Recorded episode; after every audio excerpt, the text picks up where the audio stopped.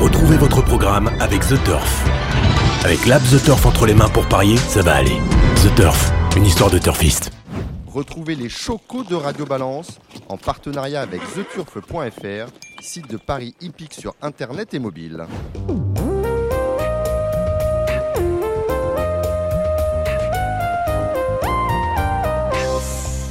Bonjour, je suis Dominique Cordier, vous êtes sur Radio Balance. L'émission sera riche ce soir. Nous allons accueillir des invités. Tout d'abord, Gabriel Lenders, euh, célèbre entraîneur euh, d'obstacles.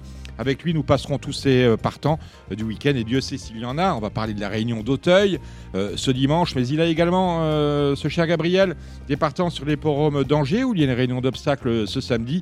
Il est également à Paris-le-Monial et à Saint-Brieuc. Il nous dira tout. Nous recevrons Guillaume Mopa, le directeur technique du TRO, avec lequel nous tirerons un premier bilan de ce, du meeting qui s'achève. Le, meeting s'achève euh, samedi. Ce sera l'occasion avec nos spécialistes également. Alexandre de Koopman, euh, Cédric, euh, Cédric, Philippe, ce sera pour le galop. Alexandre de Koopman, Jérémy Lévy, Thomas Arnaud de The Turf et Gilles Curins de parler du prix de sélection. Le grand favori en sera bien évidemment Festaille Bourbon, mais également du Z5, c'est le prix de Montsoreau, une épreuve qui a réuni 13 partants. Nous entendrons euh, Nicolas Ferrand, le directeur de Canal Turf, qui nous parlera de sa nouvelle innovation sur le web, une web télé intitulée Ici en Paris. Les euh, journalistes de Canal Turf sont régulièrement, chaque jour désormais, sur les hippodromes de la Réunion 1 pour montrer les chevaux au plus près et recueillir les dernières impressions des professionnels en compétition. Nous écouterons également Raymond Delattre, un confrère journaliste qui sort un, on va pas dire un livre de mémoire, mais en tout cas un livre de souvenirs. Ça s'appelle Odyssée, Odyssée Naturefils et il nous euh, raconte sa passion des chevaux qu'il a amenés aux courses un jour où il avait 12 ans sur l'hipporome d'Auteuil. En attendant, dans l'actualité, eh bien écoutez RS, on va déblatérer, on va euh, débriefer euh, ce qui s'est passé sur les hippodromes de Gallo et de Trot, notamment le prix de Paris la semaine dernière. Nous allons parler de la disqualification de Davidson Dupont.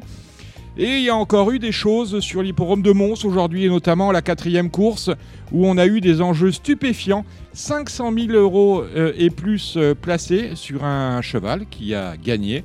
C'était sur l'hippodrome euh, de Mons donc. Il a été payé 1,10€. Et étonnamment, la même somme, pratiquement un peu moins de 500 000 euros, a été placée sur .fr. Tout le monde a été payé. Les joueurs sont contents. ceux qui n'ont pas joué un peu moins parce que ce sont des paris qui coûtent à l'institution.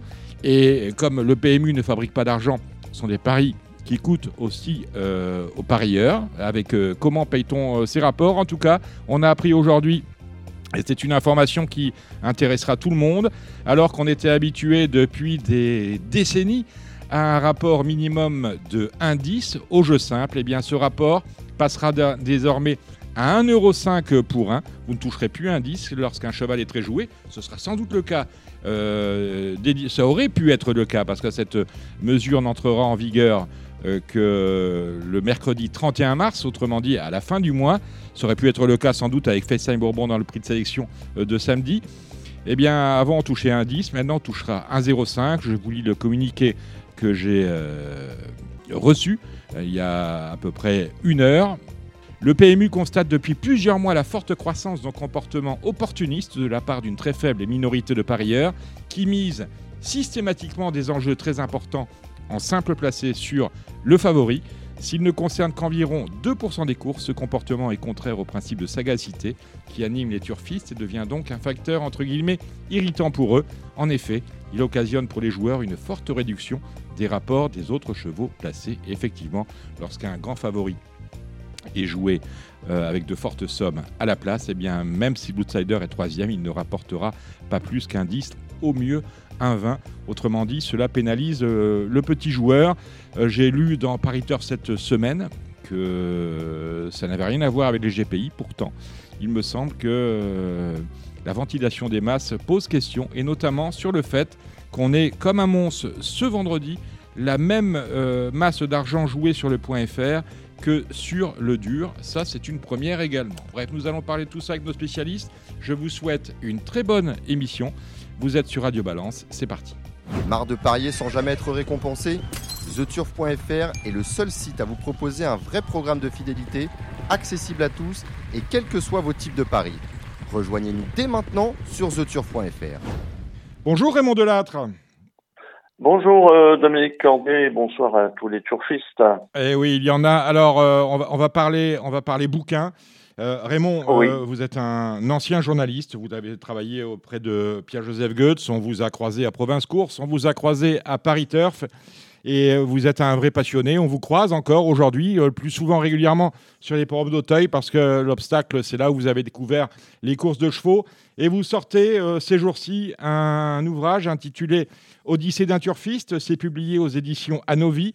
170 pages, c'est déjà disponible sur les plateformes numériques au prix de 6,99 euros et on attend la version papier à 14 euros. En attendant, on peut déjà l'acheter euh, à la FNAC, chez Amazon, partout. Odyssée d'un turfiste, c'est derrière ces grilles que tout a commencé, c'est le préambule. Vous racontez comment vous en êtes venu à vous passionner pour les courses. On a discuté un peu ce matin, Raymond, et vous m'avez dit, Oui. c'est euh, c'est une chose que je ne peux pas expliquer, ça m'a pris les tripes, ça ne m'a plus jamais quitté.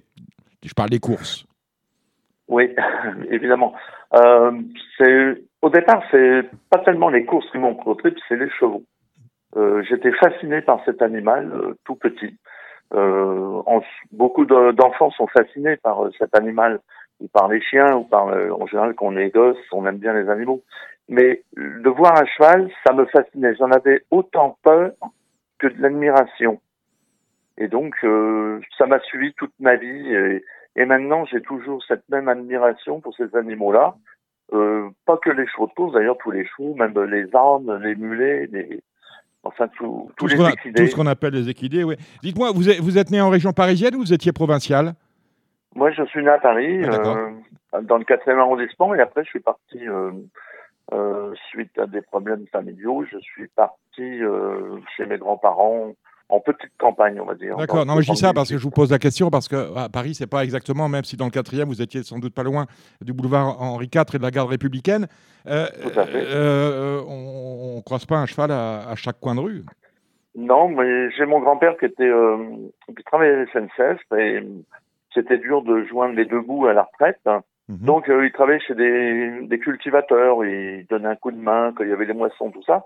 Et donc il m'emmenait euh, à la ferme souvent et il y avait un, un très gros percheron qui s'occupait quand l'agriculteur était parti, c'est lui qui s'en occupait, car il connaissait bien les chevaux, puisqu'à ce moment-là, euh, il a connu plus l'époque des chevaux que l'époque des, des voitures. Et donc il m'emmenait, et moi je- j'en avais très très peur de ce cheval qui pesait une, je sais pas, 800 kilos, une tonne. Mhm. Mais euh, comme je voulais te- me montrer un grand gaillard devant mon grand-père que j'admirais, j'allais quand même avec lui, j'allais j'allais le caresser de temps en temps, mais je me sauvais vite, quoi. Vous aviez quel âge? Mais je l'admire. Oh, J'avais euh, 7-8 ans, 6-7-8 ans.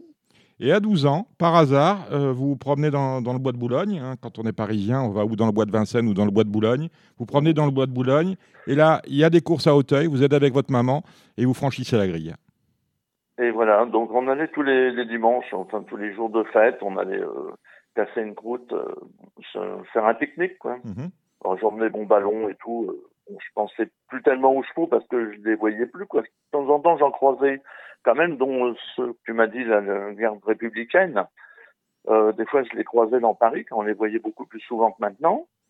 Et puis, euh, donc, je- le hasard, euh, un jour, on a vu beaucoup de monde devant des grilles. euh, C'était à la sortie du métro Porte d'Auteuil, pour ceux qui connaissent. Il y avait juste l'hippodrome qui est devant. Et euh, ma mère, elle a regardé, elle a dit qu'est-ce qui se passe et tout. Euh, moi, j'étais, je, je devinais pas du tout. Elle m'a dit ah bah c'est- il y a des courses de chevaux. Et là, tout d'un coup, euh, j'ai pensé, j'ai dit il faut qu'on aille voir ça. Et elle, euh, qui connaissait pas du tout d'ailleurs ce milieu-là, connaissait juste les chevaux de labour qu'elle avait dû connaître quand elle était chez ses parents. Et donc, euh, le hasard, euh, un jour, on a pris la, la décision d'aller voir des courses de chevaux à Auteuil. Donc, euh, en traversant les pelouses, euh, à ce moment-là, il n'y avait pas le tunnel, hein, et on, on arrivait sur les pistes. euh, et là, je me suis retrouvé dans un autre univers, un deuxième monde. Et là, premier pari, premier gain. Le virus est Eh, arrivé. premier pari, et voilà. Le, bon, je suis né un 8, donc euh, peut-être que c'est ça, je sais pas, le hasard. Et donc, je me rappelle toujours de ce fameux cheval qui s'appelait Paraf et qui appartenait à Monsieur Abadi. Je ne me rappelle plus de son prénom, par contre. Il était entraîné par Léon Gomondi, que les anciens turquistes euh, se rappellent bien, Mm. qui était l'entraîneur de, la célèbre hier 3. Et donc j'ai ce cheval-là a gagné. On savait même pas qu'on pouvait jouer euh, gagnant, placé. Euh, ah, vous étiez to tota-, totalement néophyte. C'était un autre monde, une autre euh, des ah, terminologies absolument inconnues. Vous découvriez totalement. Ah oui, totalement. vraiment le. Donc les chevaux ils tournaient. On savait pas les pistes.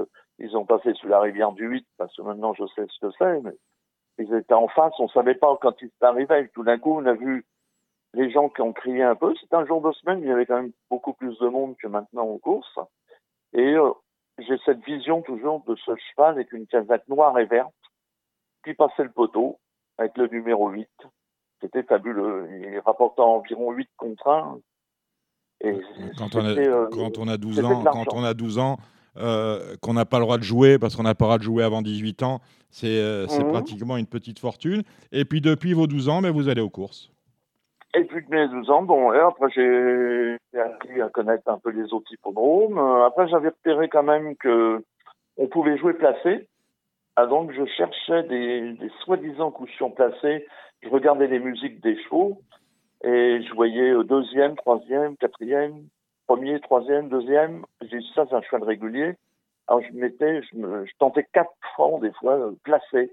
Ça faisait un 40, un 50. Vous étiez, vous étiez le plus jeune matelassier, euh, de France ah, euh, Certainement, euh, il y en a eu, j'ai eu aussi des amis qui, qui, ont commencé de très bonne heure aussi, mm. vers 12-13 ans aussi. Je crois que c'est à, à, cet âge-là que naît la vraie passion pour les courses. Hein. On a tous des amis qui ont appris à lire dans, dans Paris Turf. Ah bah oui, oui.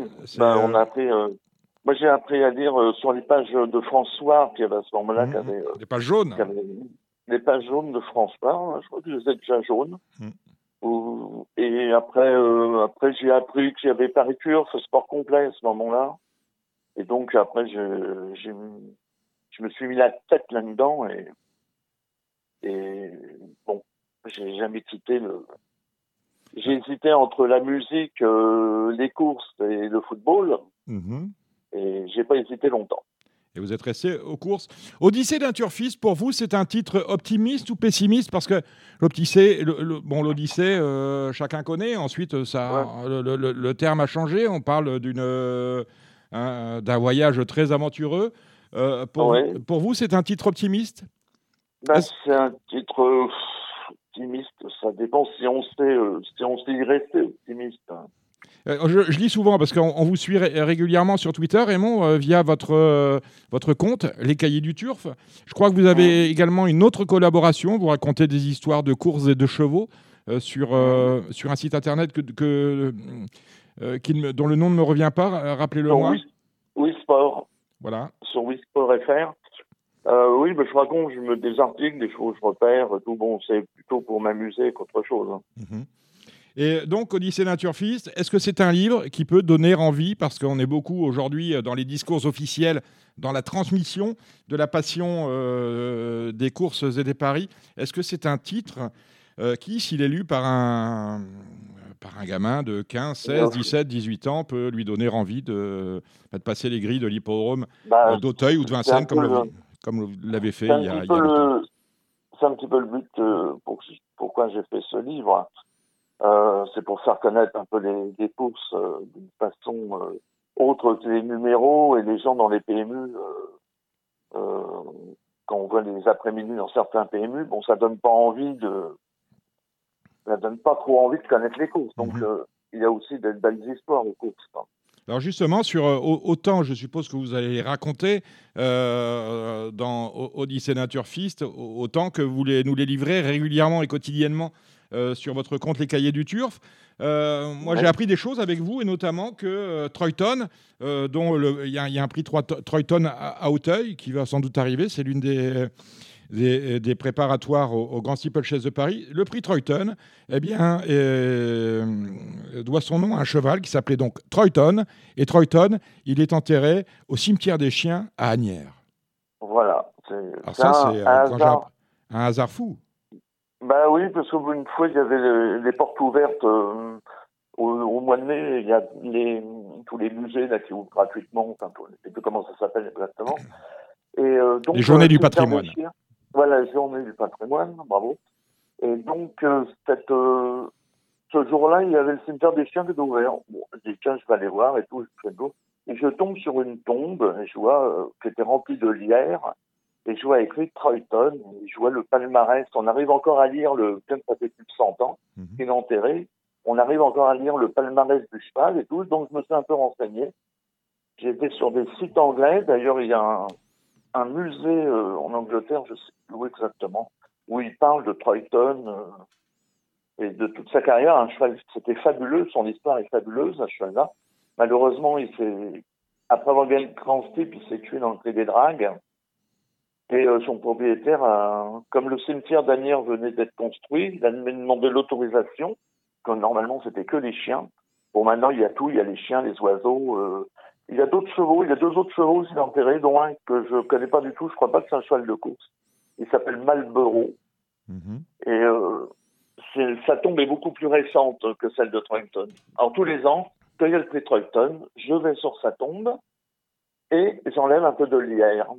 D'ailleurs, dans mon livre, il y aura des photos de la tombe de, il y a des Troyton. photos de la tombe de Troyton. Merci Raymond Delattre. Voilà. Alors, votre livre, c'est Odyssée d'un turfiste, c'est signé Raymond Delattre, c'est paru aux éditions Anovi, vous le retrouvez euh, sur les plateformes numériques dès maintenant. On attend la version euh, papier euh, dans le courant mars, hein, le, le livre est récent, il est sorti le, le 26 février, et il, euh, je le sais, euh, il fourmille d'anecdotes, dont celle où vous racontez comment vous avez découvert la tombe du, euh, de Troyton, euh, champion d'obstacles, enterré au milieu des chiens au cimetière d'Anières. Bah, écoutez, Raymond, Raymond Delattre, on va suivre ça, on va lire ça, et on reviendra vers vous. Bon ben merci Dominique et puis bonne lecture à tous. J'espère que le livre va vous plaire. Je Voilà. pense que Bon, cela va pas- nous passionner, mon cher Raymond.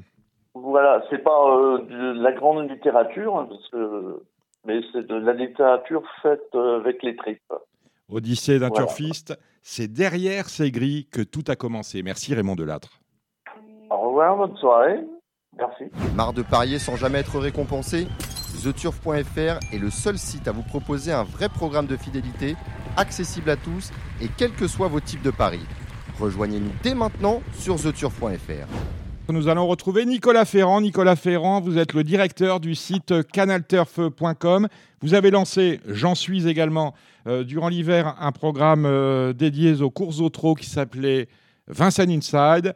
Et surprise, le 1er mars, Vincennes Inside a disparu et euh, l'ensemble des programmes qui sont devenus quotidiens s'appellent désormais Ici on Paris. Vous êtes sur l'hipporome d'Auteuil, à Chantilly, à Saint-Cloud, partout où il y a des courses avec euh, Z5 et donc Quintet, eh bien, euh, vous nous proposez ce programme. L'idée, elle est simple, c'est de montrer les chevaux au plus près à partir de 10 minutes avant la course jusqu'à l'arrivée. Et c'est un programme que l'on retrouve sur Canal Turf, mais également chez notre partenaire, sur son application, à savoir euh, The Turf. Est-ce que vos chiffres sont bons? Ce sont les questions qu'on me pose souvent lorsque je travaille pour vous sur les programmes d'Auteuil. Euh, qui regarde ça? Et combien vous faites de... Il y a des gens que ça intéresse? Eh bien oui, il y a des gens que ça intéresse. C'est pour ça, je voulais que vous nous précisiez les chiffres que vous réalisez, euh, mon cher Nicolas, dans Ici on Paris. Bonsoir. Eh bien, d'abord, bonsoir Dominique et bonsoir à tous les auditeurs de Radio Balance que je salue une nouvelle fois. Euh, oui, alors c'est vrai que nous avons lancé Vincennes Inside, euh, c'est-à-dire un programme live en direct de l'hippodrome de Vincennes depuis la première réunion du meeting d'hiver jusqu'à la dernière qui sera le 6 mars. Et euh, ce, ce, programme avait pour but d'accompagner la stratégie du président, Bar, du président Barjon pardon, et euh, des équipes de Valérie François qui euh, s'étaient réinventées à l'occasion de ce meeting d'hiver pour nous proposer un nouveau naming, de nouvelles opérations, de nouvelles actions entièrement dédiées aux parieurs. Voilà. Et donc, le programme de Vincennes Inside, que vous avez animé à plusieurs reprises, cher Dominique, eh bien, avait pour, avait pour but justement de euh, d'accompagner cette action euh, des équipes du trot. Et effectivement, euh, ce que je peux dire aujourd'hui, c'est que c'est un succès au-delà de nos espérances, puisque euh, nous avons atteint sur YouTube une moyenne de 14 345 spectateurs chaque jour et sur Facebook 9 650.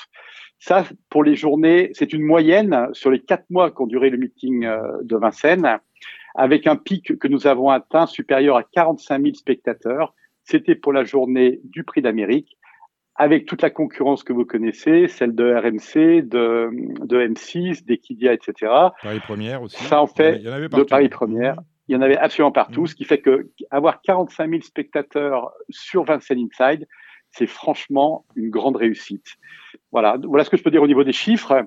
Alors, bien sûr, ces chiffres qui sont des chiffres importants pour le hippique et pour, pour les parieurs et pour la filière, euh, nous ont encouragés à poursuivre euh, cette émission de Vincent Inside, qui effectivement est devenue ici en Paris.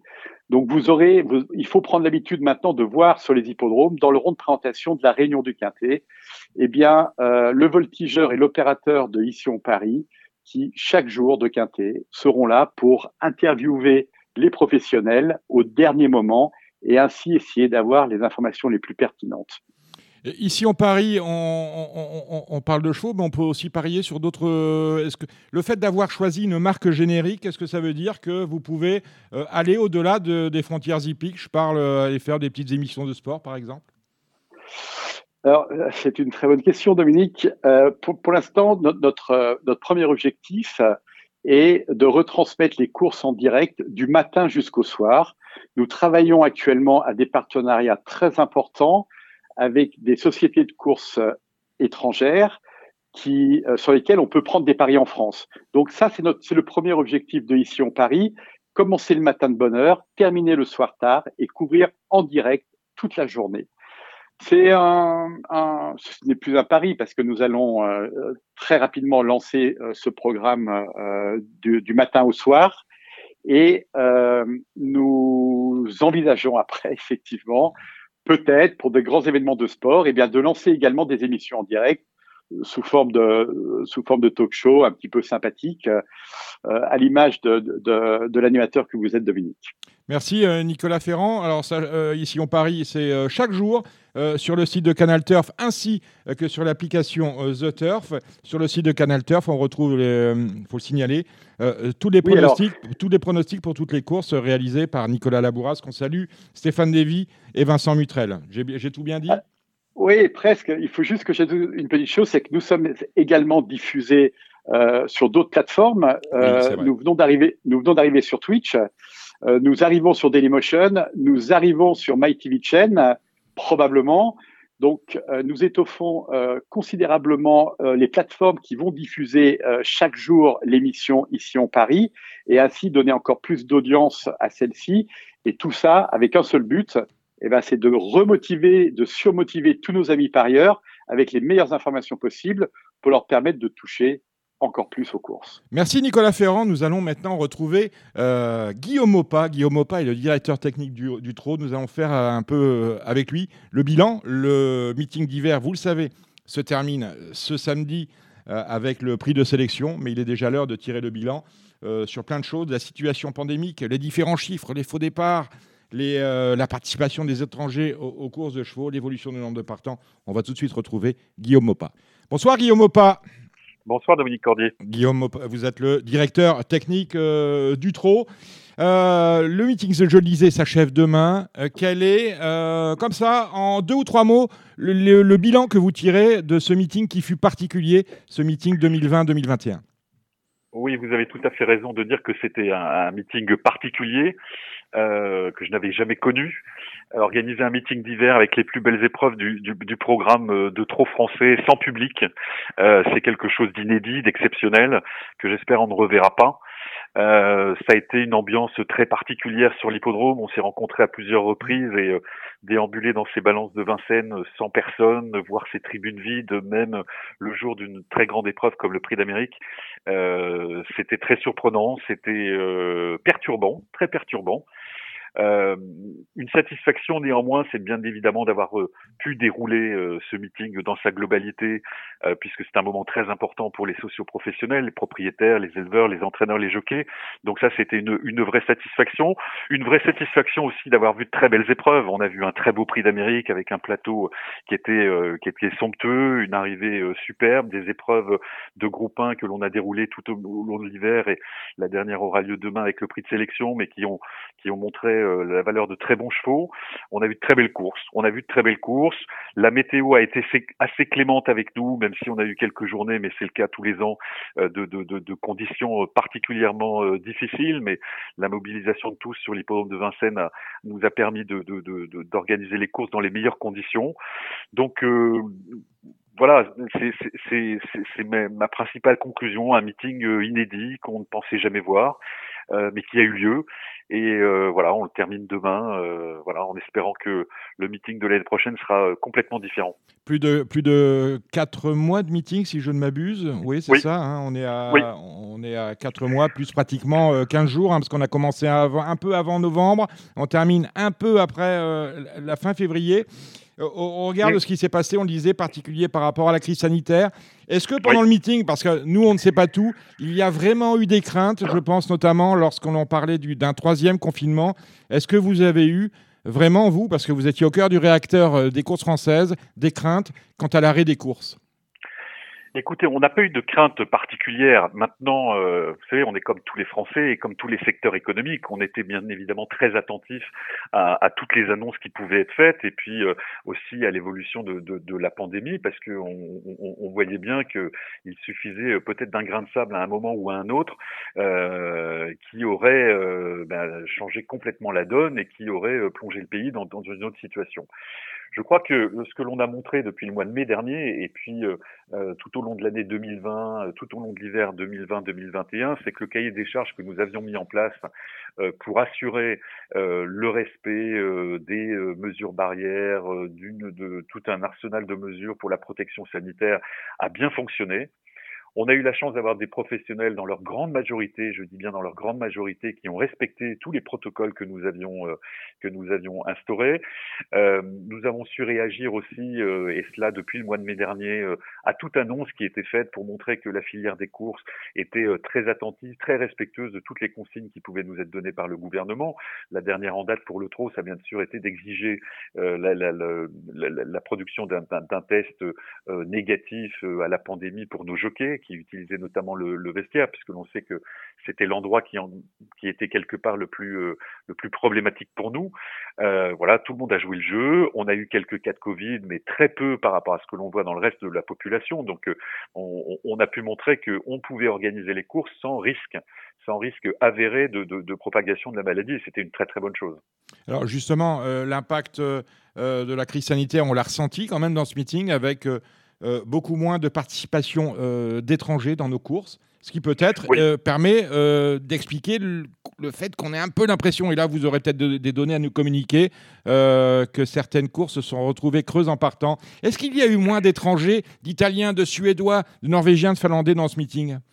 Bien évidemment, quand on regarde le, quand on regarde les gains qui ont été pris par les chevaux étrangers, c'est en baisse de 22 euh, et vous avez tout à fait raison de dire que euh, on avait l'habitude d'avoir ce meeting très international avec euh, les très bons chevaux suédois et, et, et scandinaves en général. Euh, on avait l'arrivée de beaucoup d'Italiens euh, sur le meeting d'hiver aussi, de fait de la proximité de l'Italie par rapport à la France. On n'a pas vu tous ces chevaux-là et ça, ça, nous a pénalisé dans le nombre de partants. je pense à une épreuve comme le Prix de France par exemple où il, il nous manquait beaucoup d'étrangers au départ du, du, du Prix de France lorsqu'on est sur une distance. Ce qui explique qu'on n'ait pas eu de Z5 organisé sur cette course-là. Oui, exactement. De 2100 mètres, Autostar, c'est la course préférée pour, pour les très bons chevaux étrangers. On ne les avait pas cette année. Alors, c'est bien évidemment lié euh, à la, crise sanitaire, euh, les restrictions de déplacement, Peut-être que c'est dû aussi à, une, à un niveau de chevaux qui était un peu moindre au cours euh, de cet hiver et qui les a empêchés de venir. Ça, c'est une autre euh, possibilité. En tout cas, sur les gains des chevaux étrangers, on est en baisse de, de, de, de 22%. Ça, c'est évident. La baisse de partant, alors c'est un indicateur que l'on suit bien évidemment tout au long du meeting. Euh, là, ce que je sais, c'est que euh, on, on, devrait être sur le meeting 2020-2021 à une moyenne environ de 12,45 chevaux par course.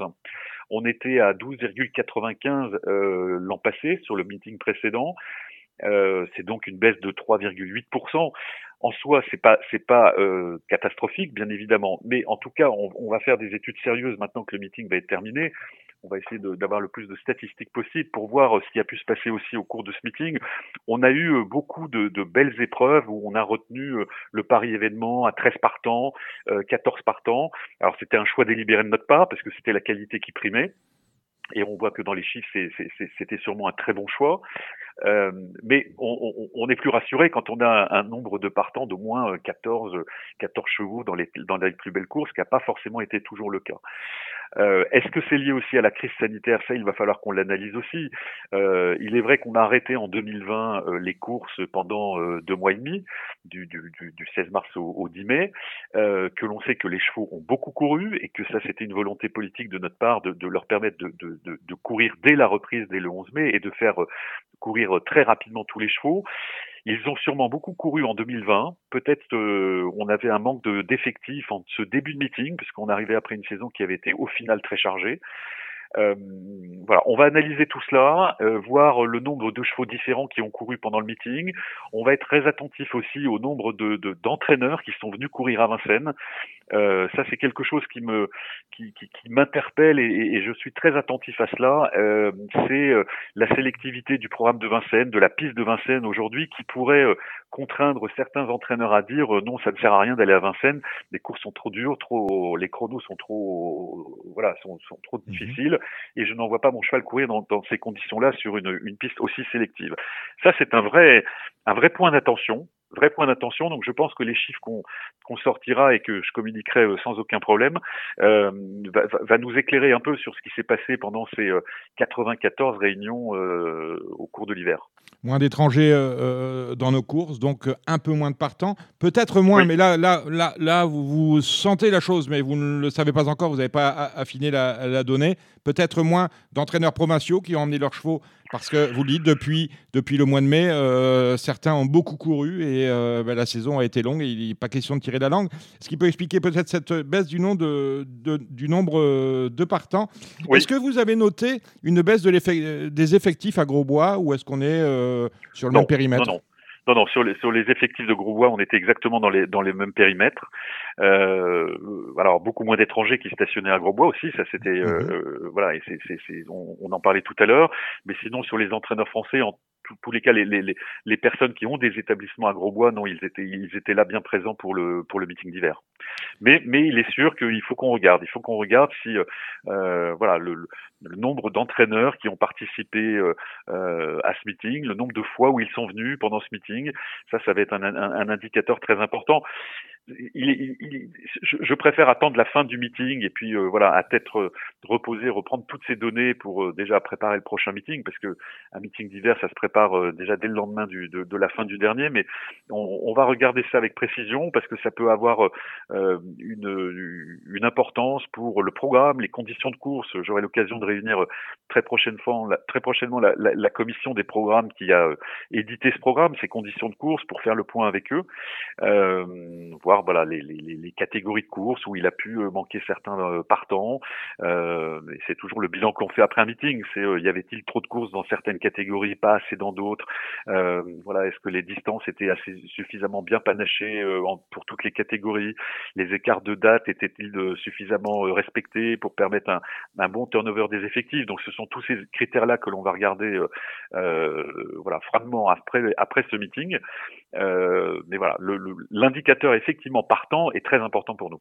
On a entendu euh, en, janvier, on a appris en janvier que certains professionnels raccrochaient. Je pense à Christophe Gallier, l'homme de, Jacques, euh, de, Jacques de Bellouet. Je pense à, Franck Bézier, d'autres encore. Est-ce que, parce qu'on est encore dans la crise sanitaire, la crise sociale et économique n'a pas encore, même si euh, certains Beaucoup même ont, souffert dans cette année 2020. La crise sociale et économique n'a pas réellement commencé. Est-ce que vous avez noté une baisse des licences en 2021 euh, par rapport à 2020 non, on n'a on pas de baisse significative dans le renouvellement des licences euh, au, au, mois de janvier euh, par rapport euh, à l'année dernière. Euh, si je prends les autorisations d'entraîner, c'est-à-dire les, les, les, les, personnes qui sont à la fois propriétaires et qui entraînent leurs propres chevaux, on est même à quatre unités supplémentaires, on en a 231 contre 227. si je prends les licences d'entraîneurs publics, alors je, suis très prudent sur les chiffres que je vous donne, mais on était voilà à peu près à 780 à la fin du mois de janvier, on était à 799 au, à la même période en 2020, donc on a une petite baisse, mais qui n'est pas forcément liée à ce que l'on a vécu euh, sur l'année 2020. Euh, c'est une tendance que l'on observe aussi depuis maintenant plusieurs années, hein, une baisse un peu des mmh effectifs euh, d'entraîneurs publics là, là où je, je, je partage complètement euh, ce que vous avez dit, c'est que je pense qu'il est beaucoup trop tôt encore pour euh, pour voir les conséquences de ce que nous avons vécu en 2020. Euh, ça a été bien évidemment un véritable traumatisme pour l'ensemble de, de, de, de, la filière. Cet arrêt des courses qui a euh, voilà euh, supprimé les ressources pour les socioprofessionnels pendant deux mois et demi quand même, ce qui, qui n'était jamais arrivé. la reprise d'un programme de course bouleversé avec des hippodromes qui ne couraient pas, certains chevaux qui se retrouvaient sur des, des, des hippodromes de première catégorie, de pôles régionaux, alors qu'ils avaient l'habitude de courir en, sur les hippodromes de deuxième et troisième catégorie, ça a bouleversé complètement notre panorama. Et il est vrai qu'il est, il est sûrement encore trop tôt pour voir les conséquences euh, de, de, de, de, cela. On, on, on, va regarder ça précisément sur l'année 2021 pour voir l'évolution. Alors, on a chaque année des entraîneurs qui arrêtent leur activité pour une raison ou pour une autre. Je ne sais pas si euh, euh il y en a beaucoup qui, qui, ont arrêté leur activité sur ce que j'ai donné tout à l'heure ou les noms que vous avez donnés tout à l'heure, euh, et, c'est lié à la pandémie de l'année dernière. Est-ce que c'est des raisons qui sont beaucoup plus structurelles que, que, que cela et beaucoup plus euh, euh, voilà qui sont pas forcément directement liées à la pandémie? Je n'en sais rien. En tous les cas, il faut être très attentif à cela parce que c'est la profession de demain et euh, il faut voir comment euh, comment cette cette population va avoir euh, va avoir passé cette cette épidémie et ce, ce, ce, ce moment qui, qui, qui, a quand même été très difficile pour toute la filière. Là, il y a deux il y a, enfin il y a plusieurs talons d'Achille concernant les courses au trot. Il y a bien évidemment les disqualifications, mais j'aimerais qu'on oui. parle des, des, faux départs. Il me semble que ça il me semble que ça s'est bien passé cette année étonnamment. Alors qu'on a eu oui. des années, on a eu des années quand même. Euh, euh, oui, c'est moi, moi je suis. Terrible. Je, je, alors, je, encore une fois, ce sont des, des, chiffres qui sont provisoires et, et, et je veux surtout pas donner de chiffres définitifs ou de tendance définitive avant la dernière réunion de demain parce que ça pourrait remettre en cause tout ce qu'on va dire il ce faudrait, soir. Il faudrait quand même qu'on ait un paquet, Guillaume, de faux départs demain pour dire que ça, oui. ça plombe vos, vos, vos statistiques je n'y crois pas forcément. Mais ce que je, le, ce que je constate quand même à date, euh, c'est que lorsque je parle des reprises de départ, c'est-à-dire des reprises pour coupure de cellules, c'est-à-dire ça sonne et puis c'est reprises mmh. de départ, on est en baisse de 30% à peu près, c'est 28%, 28,13% exactement euh, de reprises de départ en moins pour euh, cellules euh, coupées avant, avant, avant le terme. Euh, et puis, il y a une statistique qui me plaît beaucoup aussi, c'est les insubordinations, puisque là, on est en baisse de 47% des insubordinations. C'est-à-dire que vous avez, je pense que vous avez montré le bâton, il faut le dire. Les amendes, oui, on, on, a revu le barème des amendes, ça fait réfléchir. Oui, tout à fait. Tout à fait. On l'avait euh, annoncé euh, lorsqu'on avait fait les assises du trot euh, au mois de juillet dernier. Je vous rappelle que le, les, c'était les reprises de départ étaient, étaient l'un des éléments qui revenait le plus dans les contributions des assises du trot. Il fallait absolument faire quelque chose. Et donc on a renforcé les, les, les, les, sanctions, bien évidemment. Je, je, je dis toujours, il n'y a pas il n'y a pas que le barème des sanctions qui, qui, qui, qui change les choses. il y a les procédures, il y a le respect du starter, il y a le respect des concurrents entre eux, et ça c'est un élément qui, est très favorable. Je vous donne juste un exemple. On a fait une reprise de départ dans le Prix d'Amérique cette année, qui est souvent l'épreuve euh, où, où, ça peut le plus mal se passer, on le sait, parce qu'il y a une tension telle au départ de cette course. Là, il y a une reprise de départ, comme on en aura toujours, et il y en aura toujours des reprises de départ. Sauf que ce qu'il faut, c'est que euh, lorsque l'on reprend les opérations du DUPA, il faut que ce soit, cela se fasse dans une sérénité, je dirais, la, la, la, la meilleure possible. Euh, et c'est ce que l'on a vu cette année. Il n'y a pas eu d'emballement, tout le monde a repris sa place. Il y a une confiance dans le starter de Vincennes qui, qui, qui est euh, évidente aujourd'hui et tous les professionnels me le disent et je pense que c'est aussi une des clés euh, de la réussite de ces départs. Donc euh, plus de plus de respect des procédures parce que lorsque je vois euh, moins 50% d'insubordination, c'est-à-dire de non-respect en fait des procédures, mmh. bah, ça veut dire quelque chose et ça ça apporte de la sérénité dans les dans les départs. On a amélioré la procédure avec euh, voilà, on a redonné une minute lorsqu'il y avait une reprise de départ pour euh, le, une fois que le, le, le, y avait eu faux départ, ça permet à tous les concurrents de revenir euh, tranquillement dans les aires de départ euh, et, et, ça a apporté de la sérénité. Donc tant mieux, tant mieux, il faut continuer. Il y a sûrement encore des choses à améliorer. Je pense notamment à certains hippodromes de, de, de province. Vincennes, c'est un hippodrome particulier. On a des raquettes de départ qui sont très larges, on a une, on a une très grande, on a une piste qui est très large, on a, euh, euh, voilà, bon, c est, c est, ça doit normalement bien se passer. Euh, je regrette par exemple qu'on ait eu un faux départ dans le Prix de Paris. Normalement, ça devrait pas arriver. Euh, parce qui a valu une grosse amende à hein, Théo Duval d'Estaing d'ailleurs. Bien, bien, mm, mm. bien, évidemment, c'est dommage qu'on ait eu une reprise de départ dans cette course sur 4000 mètres où normalement il ne doit pas y avoir de précipitation au, au départ. Bon, maintenant la tension au départ d'une telle course fait que voilà, ça peut arriver et ça arrivera toujours.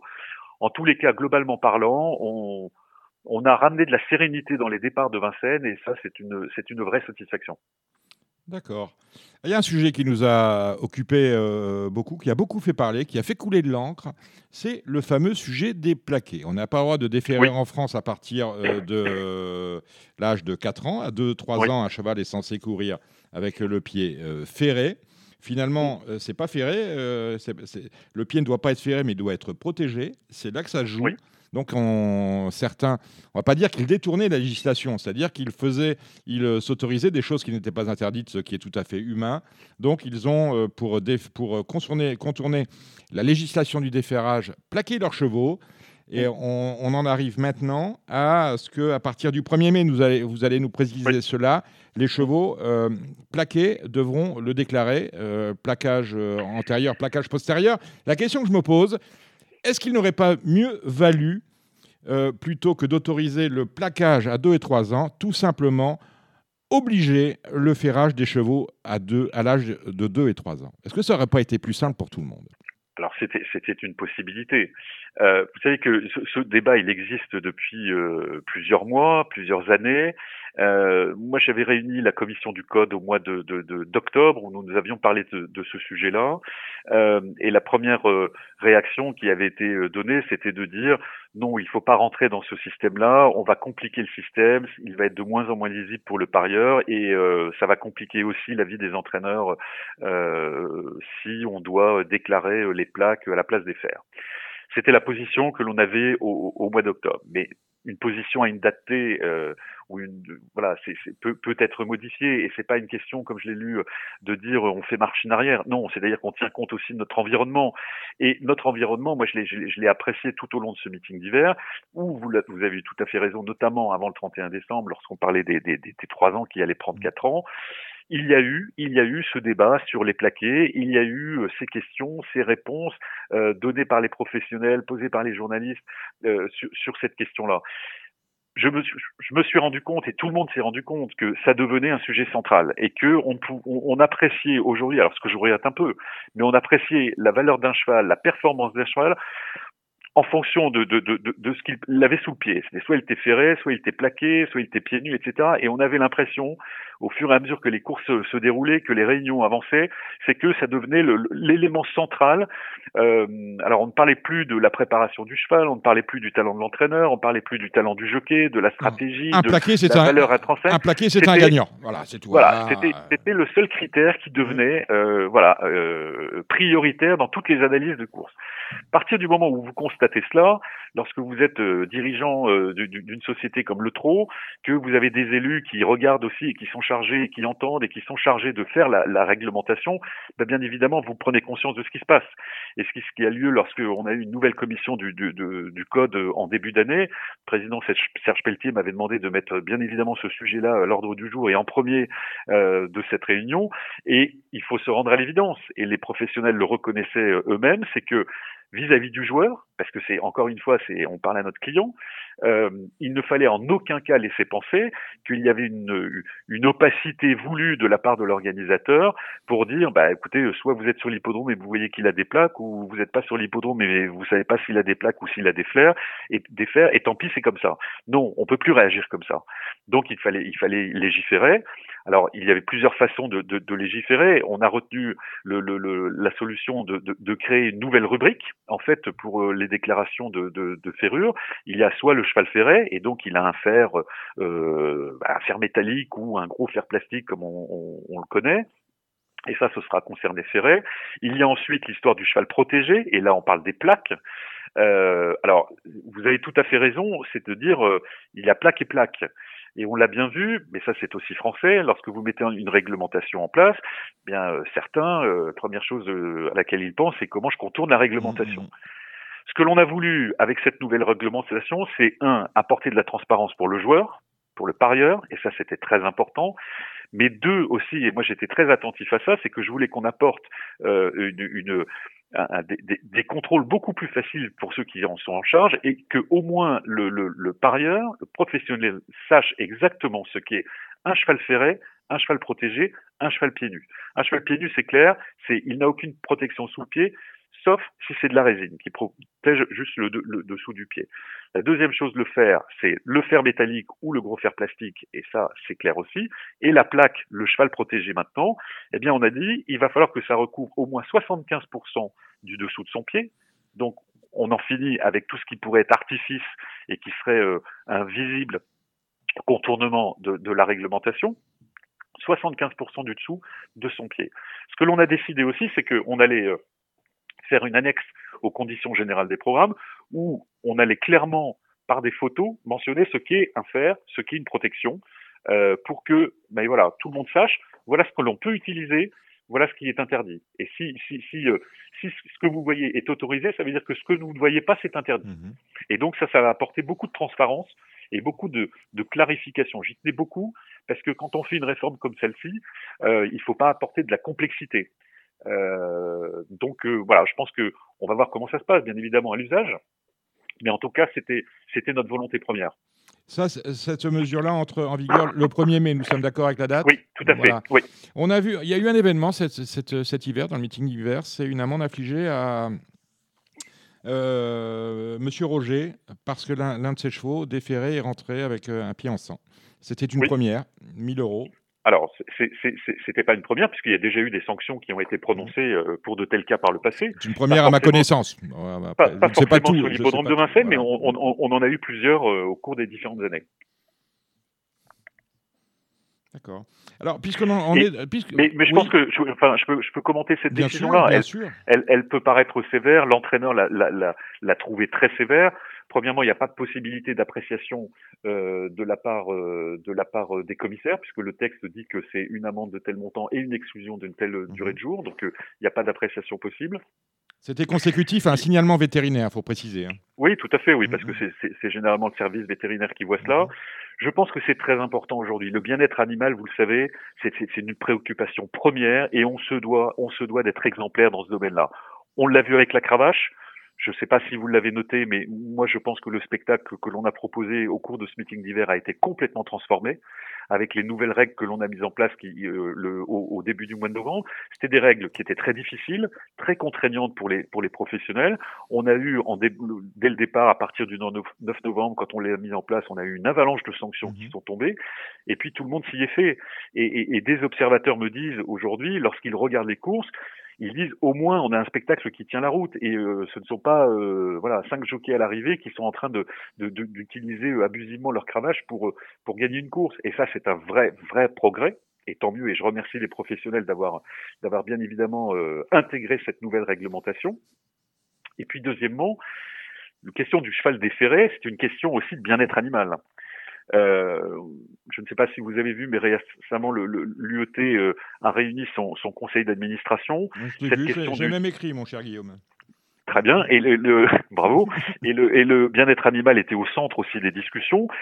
Et cette question des chevaux déférés, euh, faire courir des chevaux pieds nus, a été aussi au centre des débats. Euh, la présidente de l'UET nous a demandé, de, a demandé à la commission technique de, de, de travailler sur le sujet et notamment de voir euh, l'impact de, des chevaux déférés sur le bien-être du, du, cheval. Nous avions fait des études il y a quelques années euh, avec le CIRAL sur ce sujet. Je sais que la Suède en a fait aussi. Euh, on, on, va mettre tout ça en commun pour voilà. Est-ce qu'il y aura des réglementations, des recommandations qui seront faites par l'UET peut-être au cours de l'année 2021 mais il ne faut pas, il ne, il ne faut pas que cette possibilité qui est donnée euh, à l'entraîneur de déférer un cheval se traduisent par euh, un problème de bien-être sur le cheval en lui-même. Donc il faut qu'on soit très prudent sur cette question-là. Et c'est vrai que euh, dès que l'on voit un cheval qui, pour une raison ou une autre, rentre avec un pied abîmé, bien évidemment, c'est un arrêt des courses tout de suite pour le cheval, pour dire il faut absolument protéger le cheval et, et, et on ne le reverra que lorsque il, il aura des pieds tout à fait aptes à, à, à courir. Et ça, et, ça aussi, il faut que les professionnels l'intègrent. Euh, voilà, alors les conditions de course, les conditions climatiques font que parfois la piste est plus dure un jour que, qu'un autre parce qu'on attend de la pluie le lendemain. C'est notre problème aussi à Vincennes lorsque vous courez 94 fois au cours du meeting d'hiver. Mais, mais, mais, voilà, il faut l'intégrer. Ça fait partie de notre environnement aujourd'hui. On ne peut pas faire autrement que d'avoir des règles très strictes, très strictes et des contrôles très stricts dans ce domaine. Les amendes, on a vu que ça marchait, notamment pour les faux départs. Est-ce que vous envisagez de mettre en place euh, une amende du style un peu ce qu'on, ce connaît dans la vie euh, civile? Euh, On parle d'outrage. Je note, puisque l'on parlait de cravache, voilà, le point, de, le point d'ancrage de ce que je vais vous dire, c'est Jean-Philippe Dubois. Il a pris pour utilisation de la cravache non conforme, en fait, elle était mal positionnée, une amende de 150 euros. Il ne s'est pas présenté aux convocations du commissaire. Pour moi, ça constitue un outrage.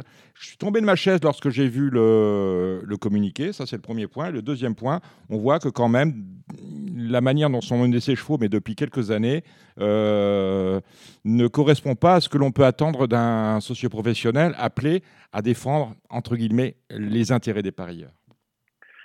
Alors, vous, me permettrez de ne de, de, pas commenter ce cas particulier. Euh, alors, sur le fait que certains jockeys, lorsqu'ils sont convoqués euh, chez les commissaires, ne se présentent pas, c'est pas euh, le fait d'un seul homme. Euh, ça nous arrive quelquefois, alors pour des raisons diverses. Hein, c'est voilà. Bah, c'est-à-dire que, quand on entend les messages, lorsqu'un jockey est commenté par les commissaires et que pendant qu'on le mm. convoque, il est sur la piste en train de courir, c'est sûr qu'il ne mm. va pas venir tout de suite. Oui, alors c'est, c'est, alors normalement les commissaires ne peuvent pas convoquer les, les jockeys pendant qu'ils courent puisque eux-mêmes sont en train de surveiller les courses. Mais euh, non, ce qui, ce qui arrive le plus souvent, c'est qu'un jockey est appelé par un commissaire et il est déjà reparti en piste pour faire un hit. Mhm. Ça, c'est bien évident. Euh, alors on essaye de les faire rappeler, de les faire euh, chercher, mais euh, voilà, il peut y avoir des oublis et, et, et, et, j'y vois pas forcément cela comme un outrage. Mais, mais en tous les cas, les sanctions sont, sont, sont assez fortes, oui, pour l'usage de la cravache, donc conforme, abusif, et, il faut s'en tenir là. Le, le fait de le mentionner, de fait de mentionner dans les dans les décisions des commissaires euh, que que le, on a appelé euh, un, un, jockey, il ne s'est pas présenté euh, pour l'entendre en ses explications. Ça, c'est une formulation euh, administrative qu'on se doit de mettre dans une décision parce que il faut absolument prouver qu'on a bien appelé quelqu'un. Donc voilà. Bon, allez, de la, les dire que c'est un ouvrage, je ne sais pas s'il faut aller jusque-là, mais en tout cas, bien évidemment, le, c'est le communiqué qui laisse penser que, puisque l'on l'écrit, il y a eu un souci. Euh, non, non, il n'y a, pas eu, y a, pas eu plus de soucis que ça, je vous rassure. C'est la, la, formule habituellement utilisée euh, lorsqu'un jockey ne, ne, se présente pas et il n'y a, y a, pas de volonté des commissaires en l'écrivant sur la décision que vous avez vue de, de, de, de, de montrer du doigt ce professionnel-là par rapport à un autre. D'accord. On parle du euh, retour du public euh, et plus que du public, des. Euh, alors, je les appelle les non socioprofessionnels. Ce ne sont pas des entraîneurs, ce ne sont pas des drivers, ce ne sont pas des jockeys. Ce sont des personnalités qui sont importantes pour la, la vie euh, et, euh, du, du, tissu et du tissu économique du, du trot. Je pense aux courtiers, je pense à des, aux, agents de driver. Ce sont des personnalités importantes dans les différents rouages qui font que le trot moderne fonctionne. Ces gens-là aujourd'hui sont toujours interdits d'hippodrome. Est-ce qu'on peut aller rapidement hein, Je n'attends pas que le dernier euh, malade du Covid soit guéri. Est-ce qu'on peut aller rapidement vers un retour de ces personnes qui sont importantes? Parce que le, le, le, le cheval est, est, un animal euh, de marché, entendez économique. Est-ce qu'on peut, on peut s'attendre à un retour de ces non socioprofessionnels importants pour la filière aux courses prochainement alors, le, le, bien évidemment, bien évidemment, notre volonté, c'est de, retrouver le public et l'ensemble des socioprofessionnels, l'ensemble des acteurs de, notre écosystème sur les hippodromes. C'est une évidence. Euh, Aujourd'hui, on organise les courses, euh, notamment par un décret, suite à un décret qui avait été publié par le gouvernement au journal officiel, euh, qui dit très précisément que l'organisation des courses hippiques aujourd'hui n'est possible qu'avec les seuls acteurs de ces courses c'est ça qui encadre en fait notre mhm. notre philosophie. Euh, alors bien évidemment, il y a, il y a, cette notion d'acteur des courses, euh, on peut on, on, on peut la la, la, détailler et puis on peut dire bah oui, lui est important, lui est important. Aujourd'hui, on s'en est tenu à ce que ce soit l'entraîneur, les lads, bien évidemment, qui s'occupent des chevaux et les jockeys qui puissent être présents. On a fait une évolution en autorisant euh, au début du meeting d'hiver un propriétaire, le propriétaire, à être présent euh, sur l'hippodrome. Bien évidemment, on espère qu'on va pouvoir. Le propriétaire qui a son nom sur le programme. C'est-à-dire que même s'il si, s'il a le nom sur le programme et qu'il est associé dirigeant, qu'il a 10%, celui qui en a 90 vient pas. Il n'a pas son nom sur le programme. Exactement. Mm, mm. Exactement, parce que si vous voulez, il faut absolument mettre des règles qui soient compréhensibles, qui soient claires, qui soient euh, facilement contrôlables aussi. Euh, voilà, avec une, une, une, une, obligation de déclaration de toutes ces personnes-là la veille euh, de la réunion de course. Euh, donc, bien évidemment, on espère alléger toutes ces toutes, toutes ces mesures. Mais vous savez, on évolue nous dans notre secteur économique, dans notre dans notre secteur d'activité, comme cela se passe dans tous les autres secteurs d'activité, où euh, vous entendez parler d'injustice, vous entendez parler de, de sectarisme, vous entendez parler de, décisions euh, qui sont prises euh, et qui, euh, en, dépit du bon sens. Non, ce qu'il faut essayer d'avoir, c'est un cahier des charges, de pouvoir le respecter. vous savez que ce cahier des charges et son application est surveillé sur nos hippodromes par les représentants du ministère de l'Intérieur, du service central des courses et jeux. Ils ont vu que ce cahier des charges était respecté, qu'il n'y avait aucun problème à continuer l'organisation des courses, et c'était notre volonté première. C'était notre volonté première de pouvoir faire courir les chevaux, bien évidemment pour l'équilibre économique de la filière, l'équilibre économique des socioprofessionnels, des propriétaires, des éleveurs. La seule contrainte, c'est qu'effectivement, ils ne pouvaient pas venir sur l'hippodrome. Maintenant, en ce qui concerne les réunions premium, vous le savez comme moi, on a des outils euh, qui sont assez extraordinaires, notamment la chaîne Equidia, euh, bah, qui permet de, suivre en direct euh, tout ce qui se passe sur un hippodrome, ce qui, ne coupait pas complètement le, propriétaire ou, l'autre agent économique. Vous avez parlé des courtiers, vous avez parlé des agents de, jockey de, de, de ces courses. Donc euh, voilà, c'était, il fallait faire des choix. Ces choix étaient difficiles, ils étaient euh, drastiques, on le savait, on le savait qu'on on, prenait des mesures qui étaient très strictes, mais c'était notre obligation en tant qu'organisateur de respecter scrupuleusement ce qui nous était demandé par l'État. Euh, et vous savez que les sociétés mères sont dotées d'une mission de service public et, et je n'ose imaginer qu'elles auraient pu faire différemment. ce sera ma dernière question, merci Guillaume. Euh, elle concerne le, les foyers de rhinopneumonie. On a vu la 4 à Pau. Là, on parle de la 1. Euh, pas, de, pas de déplacement chez euh, les chevaux de concours qui ne sont pas vaccinés. Les nôtres le sont. Est-ce que, est que vous regardez quotidiennement l'évolution de la situation pandémique concernant cette, bien, cette, bien évidemment, nous, oui, bien évidemment, nous suivons, euh, nous suivons cette problématique, euh, voilà, tous les jours au quotidien, euh, et nous avons bien évidemment entendu aussi les recommandations du REST, qui est le réseau euh, d'épidémio-surveillance en mmh. pathologie équine, qui a communiqué euh, le, le, le, 3 mars dernier. Il est bien évident qu'on a affaire à deux populations de chevaux complètement différentes. C'est euh, les chevaux de sport, les chevaux de course. Vous l'avez rappelé très justement, nos chevaux de course sont vaccinés contre la rhinopneumonie. Euh, donc ça c'est, alors même s'il peut y en avoir différents types, c'est un peu comme le Covid, mais ce que l'on sait, c'est que nos chevaux sont beaucoup plus protégés par la vaccination que, les autres euh, chevaux. Donc ça, c'est un point très très important pour nous. Mais comme tout vaccin, ça va pas forcément empêcher la maladie. Il y en a qui pourraient quand même être euh, malades, mais en tout cas, les symptômes seraient beaucoup moindres si euh, ils étaient vaccinés. Donc nous suivons cela avec beaucoup d'intérêt, euh, effectivement de ce qui s'est passé en Espagne et puis la remontée de ces chevaux dans leur pays d'origine. On sait qu'il y a des cas en, en, Belgique, il y en a aussi en Allemagne. Nous suivons cela au niveau des chevaux de course, bien évidemment. Euh, et il y a eu des recommandations de fait par le RESP justement et que l'on a publié sur nos, nos, nos sites d'information à l'intention des, des, des, des socioprofessionnels, bien évidemment euh, surveiller euh, son cheptel euh, de, de, manière euh, stricte. Hein. Euh, S'il y avait des chevaux qui étaient vaccinés euh, depuis plus de six mois contre la rhino, bien la recommandation c'était de les revacciner maintenant. Donc tout un arsenal de, de, de, surveillance a été mis en place et puis on compte bien évidemment sur la responsabilité des, des, des, des professionnels par rapport à, par rapport à leurs chevaux. C'est le mot de la fin, mon cher Guillaume Mopa. Merci euh, d'avoir participé à cette émission Radio Balance et merci d'avoir tiré un premier bilan du meeting d'hiver, beau meeting d'hiver euh, que vous avez pu suivre sur les, euh, Guillaume le disait, et notamment sur Equidia malheureusement, mais en tout cas, on reste optimiste pour l'avenir et puis on attend un retour rapide. Il le faut. Il le faut. Il faut rester optimiste. C'est le mot de la fin. Tout à fait. mon cher Guillaume Mopa, bonne soirée à vous. Au revoir. Merci Dominique Cordy, à bientôt. Marre de parier sans jamais être récompensé? TheTurf.fr est le seul site à vous proposer un vrai programme de fidélité, accessible à tous et quels que soient vos types de paris. Rejoignez-nous dès maintenant sur TheTurf.fr. Eh bien, nous allons, après ces interviews enrichissantes, attaquer la partie galop avec euh, de l'obstacle. Ce week-end, nous irons sur les programmes d'Auteuil. Euh, euh, mais pas que, nous en parlerons de tout cela avec Cédric Philippe et notre invité, Gabriel Enders. Bonsoir, Gabriel. Bonsoir, Dominique, ça va? Ouais, jusque-là, ça va. Dites-moi, comment s'est passé votre hiver, mon cher Gabriel, rapidement? Euh, bah, plutôt pas mal dans l'ensemble. On a bien fini le meeting de Pau.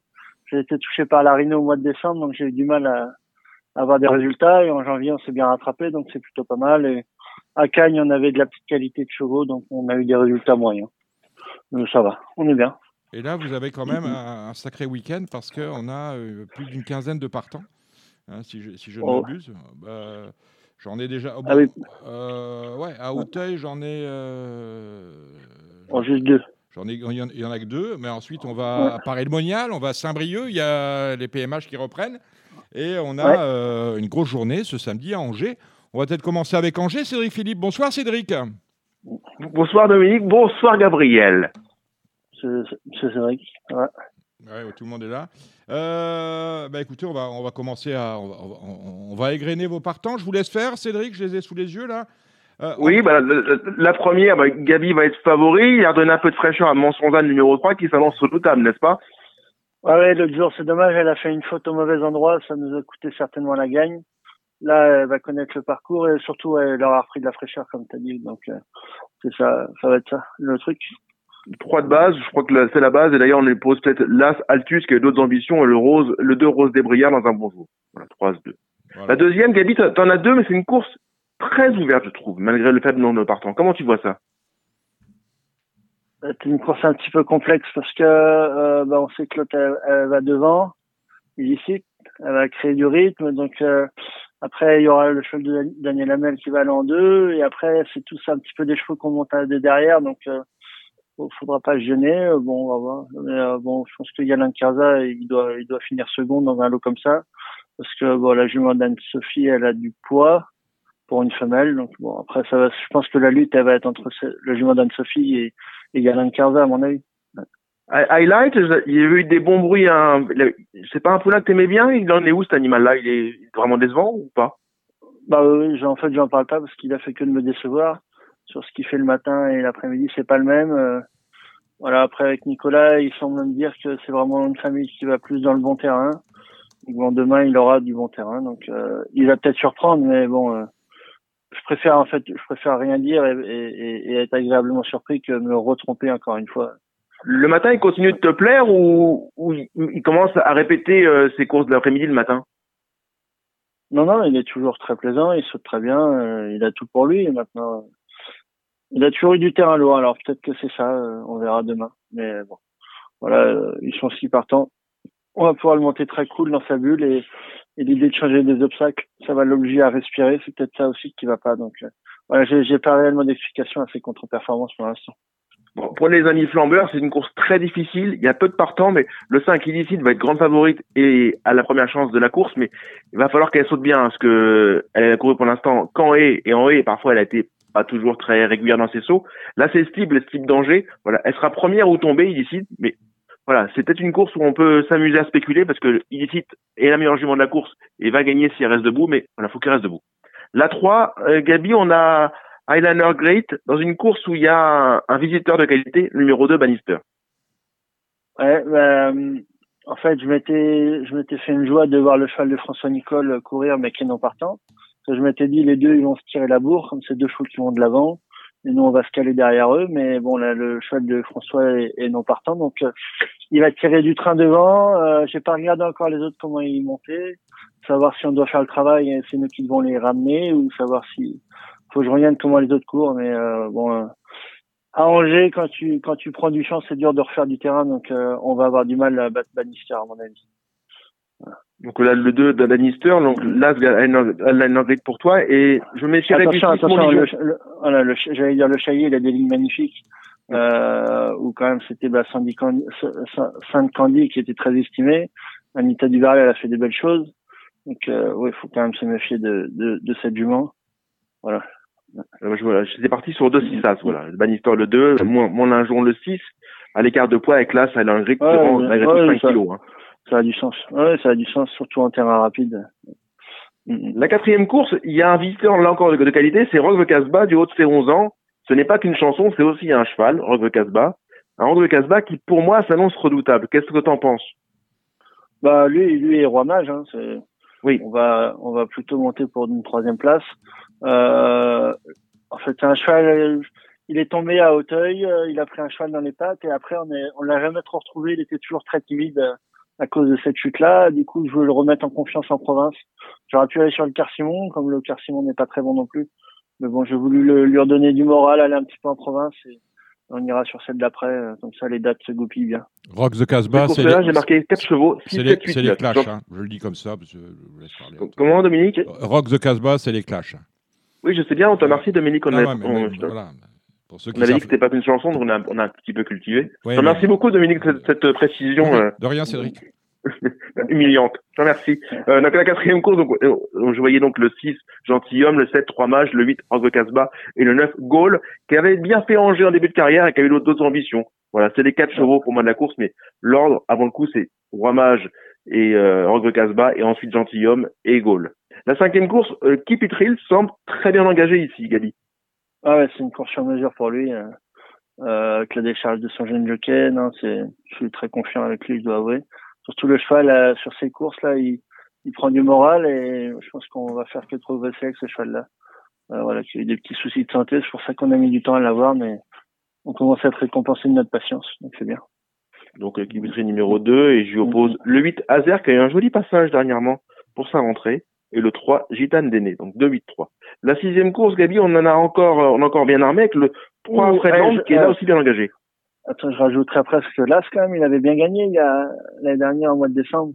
Après, il est un petit peu déçu, mais Las, il avait fait. Ouais, ouais, je, moi, je, Avec le jockey maison en plus que parce que bon, on a appris donc que Clément désormais avait un agent et avait euh, l'attitude pour monter pour l'extérieur.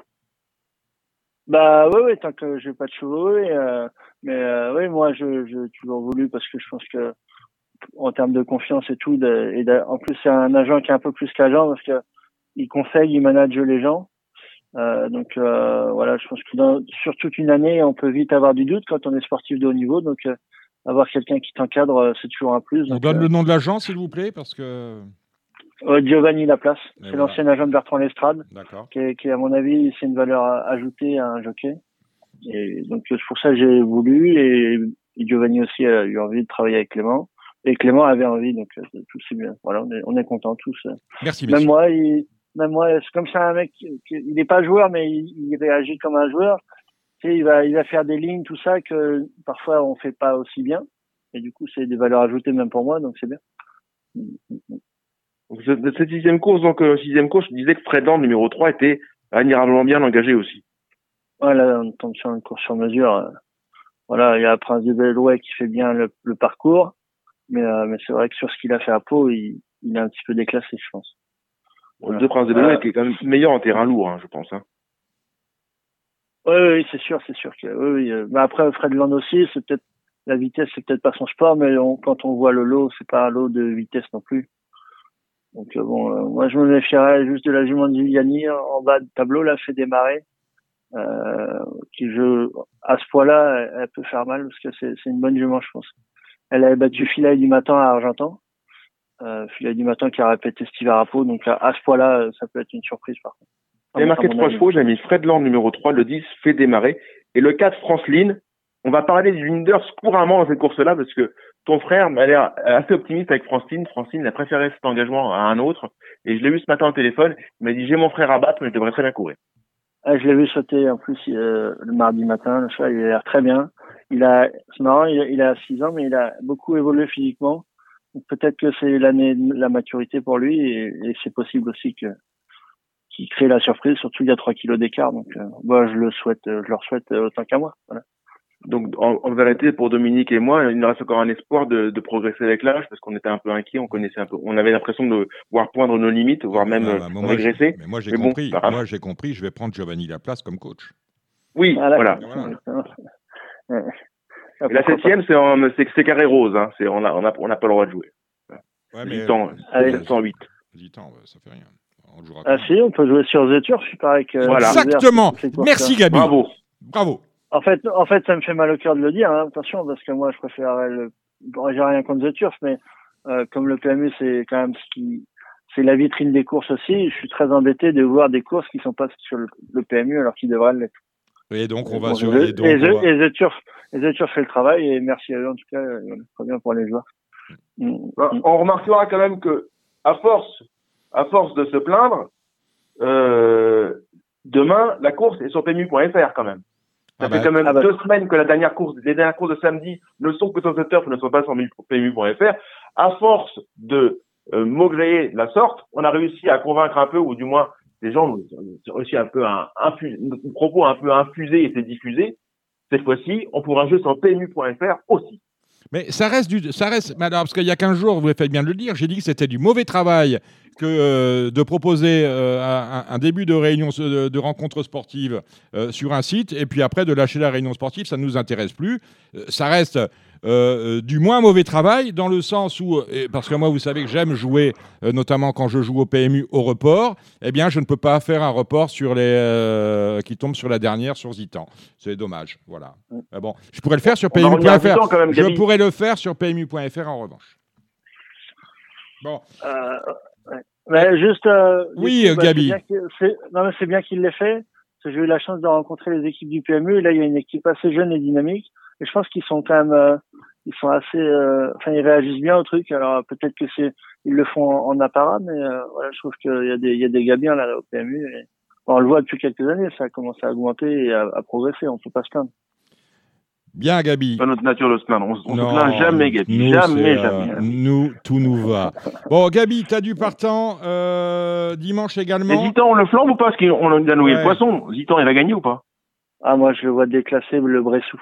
Oh, bah, écoute, ah là, quel report. Bon, Non, le dimanche. Bressou, le Bressou. Hein. Le Bressou, ah, le Bressou déclassé, pas le tien. D'accord. Non, non, Zitan, il est très prudent. Je suis emmerdé. euh, en fait, je le, parce qu'il va aller dans les handicaps après. Et je trouve qu'il manque un petit peu de maturité en obstacle. Donc, je voulais le cha- le changer en allant sur le site. Il est très prudent, donc euh, il, il doit gagner sur ce qu'il a fait, mais euh, quand même gage de réussite, c'est un sacré cheval. Il a dû gagner à Dieppe et tout, si mes souvenirs sont bons. Puis C'est un cheval de lourd, Zitan, en plat. Donc, euh, je suis pas sûr que là, demain, à Angers, ça soit très, très, très souple. Il va être pris vitesse, non?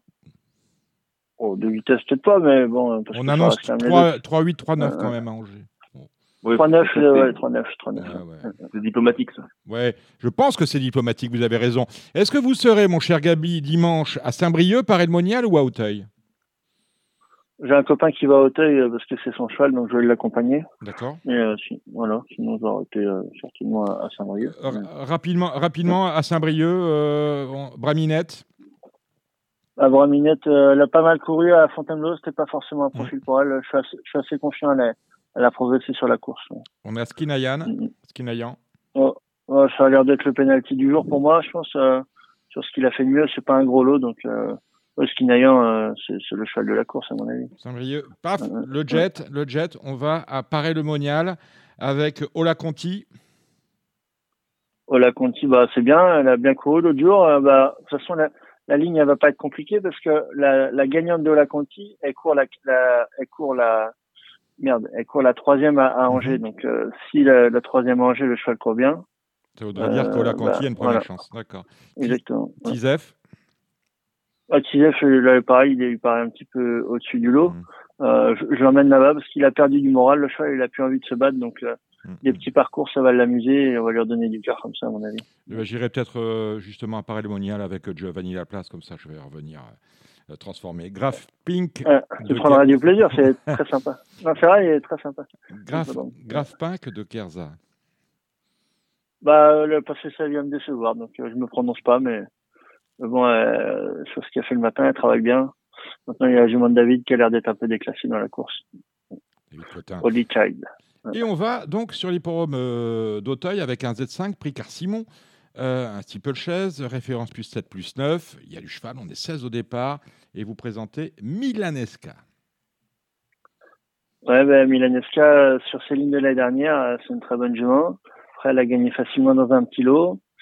Et, euh, et malheureusement, elle est tombée deux fois euh, dans, dans les quintés. Donc, il faut qu'elle rassure un petit peu tout le monde, je pense. Voilà, mais la jument est au top. Vous voyez, euh, c'est l'une des plus jeunes de l'épreuve. Ouais. 5 ans. On dit que l'année de 50 n'est, 5 ans n'est pas facile et c'est une course qui réussit rarement au Benjamin. hein. Ah, ça, c'est possible, ça a du sens, parce qu'ils sont, ils ont même pas cinq ans encore les chevaux. Mm. Maintenant, euh, pff, quand je vois Galéo Conti, tout ça, faire face aux vieux, je me dis, est-ce que maintenant qu'on les travaille beaucoup plus tôt, ils courent beaucoup plus tôt les chevaux, est-ce que maintenant euh, ils sont vraiment tendres comme avant? c'est la question que je me pose, je sais pas. D'accord. Euh, non, non, mais euh, voilà, moi, ça, cette course m'intéresse. J'ai l'impression qu'on peut être bien. J'aurais juste aimé que le terrain soit plus lourd, c'est tout. Qu'est-ce que, que, que penser de la candidature de Milanesca, Cédric? Alors, euh, Milan, Milanesca, j'ai un, peu du mal à la cerner. Je suis comme Gabi, moi, moi en, en terrain lourd, Milanesca, je suis adepte. En, en bon terrain, je demande à voir. Vous me direz, elle reste sur les échecs en terrain lourd. Bah, sa décharge, elle est tombée. Pour, petite ouais, ouais, elle avait l'air de bien aller quand même. Bah oui. Avec Bertrand. Donc, euh, mais voilà, je, je, je, demande à la voir dans ce, dans ce contexte-là. Je pas beaucoup de pas beaucoup de garanties. Je vais sur la pointe des sabots. Il y a des adversaires qui, pour moi, offrent des garanties plus sûres, plus plus avec plus de constance et plus de plus de titres euh, à, sur le site d'Auteuil. Ouais, depuis le prix de Paris, depuis le prix de Paris, mon cher Cédric. Allez-y, euh, Gabi. Non, je dis on veut des noms, euh, c'est trop. Ah oui, et même, et je veux même donner les noms et même les numéros. Ouais, voilà, très bien. Voilà ce que je voulais demander. Voilà. Numéro 9, fanfaron spécial, qui a été, il paraît, il paraît, que j'ai mis sur le Parisien. nommé pour un, en, en hommage à un certain journaliste. C'était qui? Ah, il se reconnaîtra. Le 9 fanfaron spécial. D'accord. Donc voilà, c'est pour moi le cheval de la course. Fantastique. Euh, il rentre, mais c'est pas un vrai rentrant parce que c'est un cheval qui avait déjà été bien avancé en vue de courir à Pau. Sauf qu'il avait tellement plu à Pau qu'on n'y a pas été, parce que c'est un cheval qui est quand même mieux en terrain pas trop pénible. C'est un cheval qui avait déjà été programmé pour rentrer un peu plus tôt dans la saison. Donc il a vraiment du il avait déjà du travail foncier. Enfin voilà, il est, c'est un rentrant, mais avec pas mal de, de boulot derrière lui. Donc c'est pour moi le, le cheval de la course, ce fanfaron spécial. Cheval qui avait montré déjà de gros moyens à ce niveau-là l'an passé, qui a mûri gentiment. Cheval tout neuf, qui me paraît promis à un succès très rapidement à ce niveau. Et ça peut être euh, dès à présent. Euh, et l'opposition, c'est euh, l'autre canton d'ailleurs, le 4 Fred Estruval, qui dernièrement euh, a pas été vénard au départ. Il a perdu beaucoup de longueur à peau euh, à cause d'un adversaire rétif. Et précédemment, il avait été fait preuve de constance à Pau, mais aussi à Hauteuil un, un AQPS de qualité. Et là encore un autre AQPS, le 2 Gaborio, un François Nicole que, qui me paraît euh, bah, dont je connais pas les limites du moment. Le 2 Gaborio, un cheval en plein progrès. Sa valeur n'a rien d'un cadeau, 63 pour un AQPS qui, qui, a gagné contre les seuls AQPS, ça n'a rien d'un cadeau. Mais c'est un cheval qui, qui évolue dans le bon sens, dont je connais pas les limites actuelles. Donc voilà, c'est des, des, trois chevaux qui me plaisent. Comme je sais que vous êtes une émission où on peut tout dire, on peut quand même commencer à se plaindre quand tu vois qu'un cheval comme ça, il est en 63 de valeur. Il y a quand même un problème euh, dans, avec les valeurs handicap des chevaux d'obstacle quand même. Ah ben, non, mais, non, mais on va tuer les propriétaires et, et, et beaucoup d'entraîneurs à cause de ça. Il n'y a aucune logique. Et là, j'en suis désolé pour bah, du coup, le propriétaire anglais et tout, mais comment c'est possible d'être en 63 de valeur avec, avec ce qu'il a fait? C'est pas normal. Il doit être en 60, 61 maximum. Ça, ça, me paraît très sévère. Je suis d'accord avec toi. D'autant que, mais il y a plein de choses qui sont exorbitantes du droit commun. C'est des choses qui sont inexplicables. C'est par exemple, tu as, un cheval qui a couru trois fois, qui a fini, qui a couru trois fois réclamé, qui n'a jamais doublé un cheval. Tu, tu auras pour principe 55 de 55 ou 56 de valeur. Alors que tu as un cheval qui a, qui a couru trois fois, qui a fait trois fois l'arrivée, il sera en 58 de valeur. Je le comprends. Vous qui êtes vous pourriez faire un article. Est-ce qu'on pourra nous rendre des comptes? Non, mais je pense, Gabi, je pense que le problème qu'on a, c'est qu'on on est, on est tenu par un mimétisme international. On veut toujours essayer de se conformer aux autres. Pourquoi, pourquoi on ne met pas les valeurs handicap d'obstacles comme les valeurs de plat? Avec comme ça, ça nous permet, permet d'avoir une plus grande grille de poids et beaucoup plus conforme à la réelle valeur des chevaux. Parce que ce qui, ce qui bloque les valeurs est le fait d'être pointu et d'être très habile dans les valeurs. C'est le fait que la grille de poids est très basse malgré tout, bah entre, entre... À, la base, on a rencontré, du coup, parce que je m'étais déjà plein, on a rencontré M. Le Guen, et, et, il était prévu, alors il a peut-être pas eu le temps de mettre en place, mais il était prévu de remonter toute l'échelle de tous les chevaux de 5 kilos, et après de pouvoir rejouer un petit peu plus. Donc c'est un projet qu'ils ont, c'est un projet qu'ils ont, donc ça, tu, tu dis la vérité là.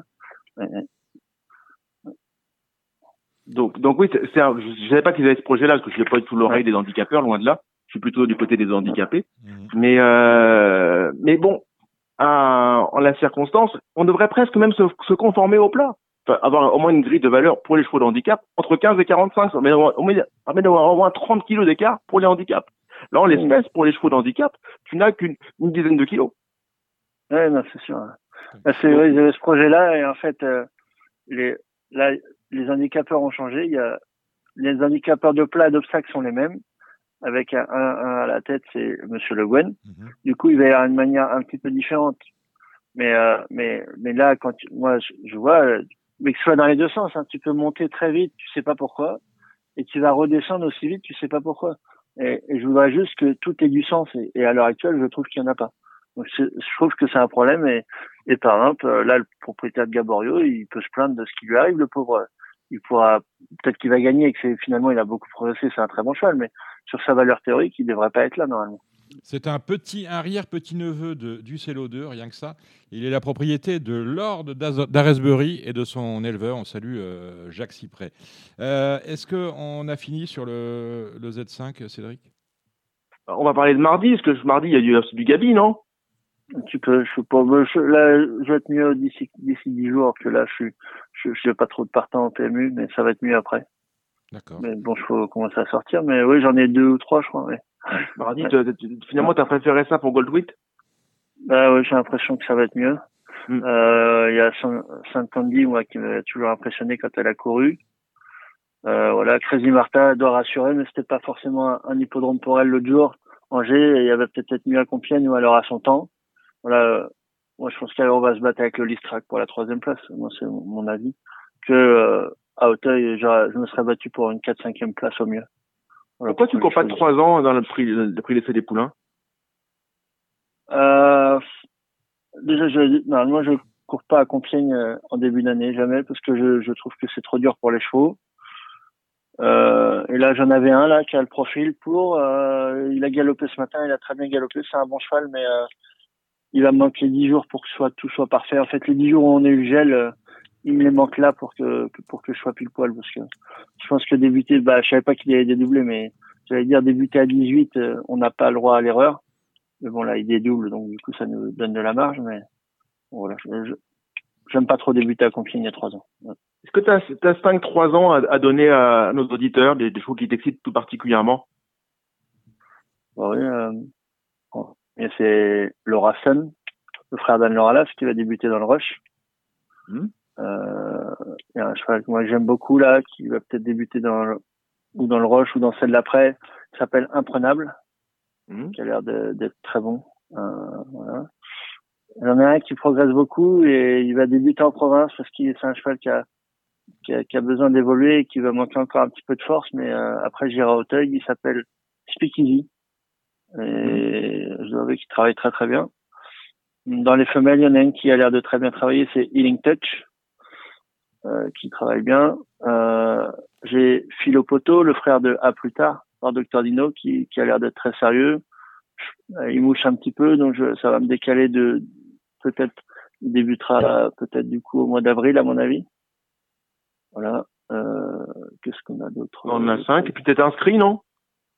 Inscrit, oui, bien sûr. Inscrit, mais euh, il est il est bon et je pense qu'il y a beaucoup de gaz. Mais euh, il, il galope comme un gros bébé, il galope beaucoup du genou et tout. Donc euh, tant que je vais pas régler ce problème-là, je pourrais pas aller aux courses.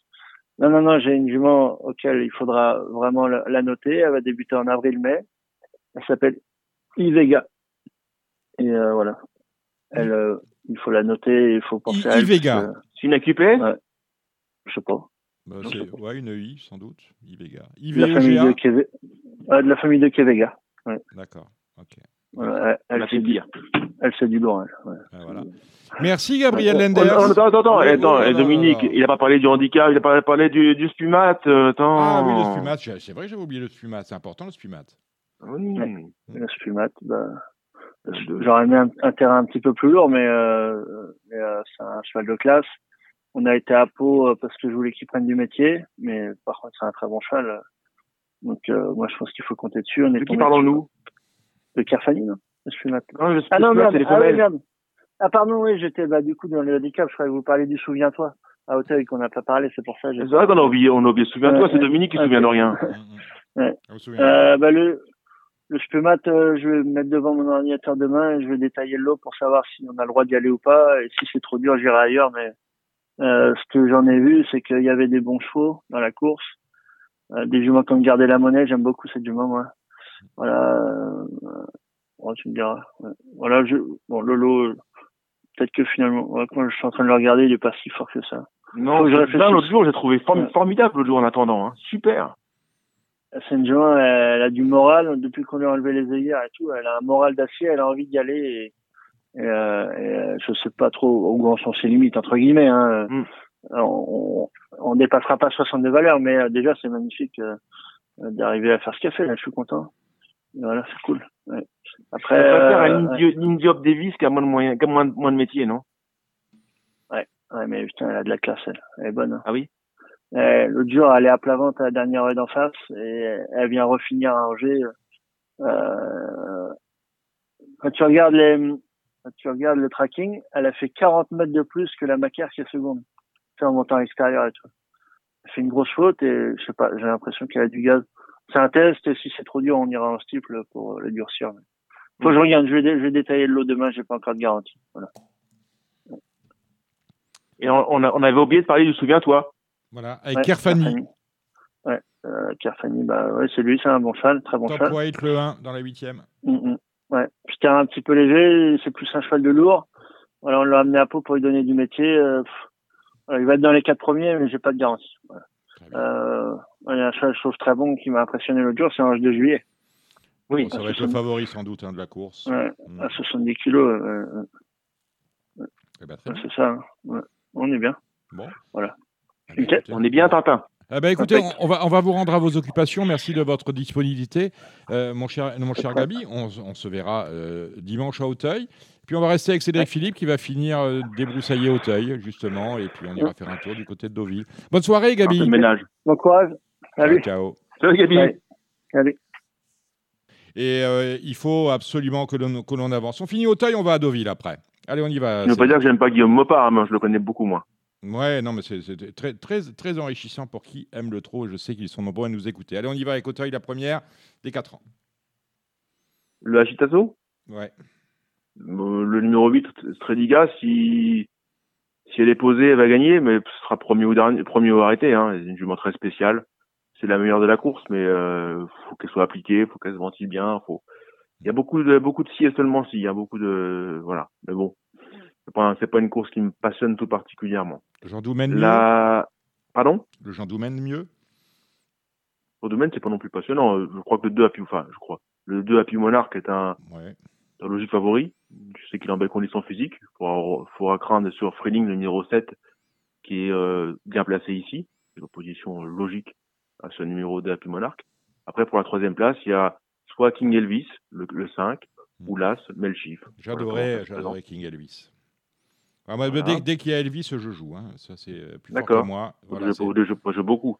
Euh, J'en avais un aujourd'hui au trot. Euh, J'en ai un euh, qui court au galop, en entraînement Stéphanie Penaud, si je ne m'abuse. Ah oui, oui, oui, oui, oui, oui, qui peut faire rentrer des, des Elvis, c'est fantastique. Alors, le Rohan a perdu son label groupe. Oui, c'était une listed hein, avant. Listed, c'est une listed, ouais. mais oui, mais c'est une. C'est quand même un, un sursaut d'intelligence. C'est oui. un sursaut de lucidité. Parce que malgré tout, ça, ça fermait beaucoup de portes. C'est un peu. Euh, D'ailleurs, on a des partants. Comme... On a des partants. Voilà, c'est tout. Ça, ça ne fait ouais, plus on, peur à on personne. en avait régulièrement des partants. Mais mmh. Le problème, c'est voilà, c'est que ça bloquait la carrière des chevaux. Oui, là, voilà. Donc, maintenant, ça, ça permet quand même de simplifier un peu le programme. Ensuite, des chevaux figurant parmi les trois premiers cette course-là. Euh, cette année, euh, il y a du monde, il y a du monde. Je ne roule pas sous les bruits, mais je vous avouerai que cette course-là, je l'ai pas particulièrement explorée. Je sais, euh, pour avoir eu Michael Serran pour les tours, puis il aimait bien son numéro 11, Nat King, la casa de notre ami Hervé Nagar, d'ailleurs. Euh, le numéro 11, Nat King, qui est un... Salut Hervé. Bien sûr. Euh, donc un, un cheval qui a montré du, du, potentiel en plat et qui s'y prend bien le matin sur les obstacles. Voilà, qui mérite d'être surveillé d'entrée de jeu. La cinquième, le prix Rivoli, qui est une course d'AQPS assez, assez dense, une jolie course. Il y, a, y, a, un lot, selon moi, de qualité. Euh, intéressant. J'aime bien le j'aime bien le 5 Niafron, qui fait que sa rentrée, mais qui est un cheval qui est assez estimé par Grégoire Linders.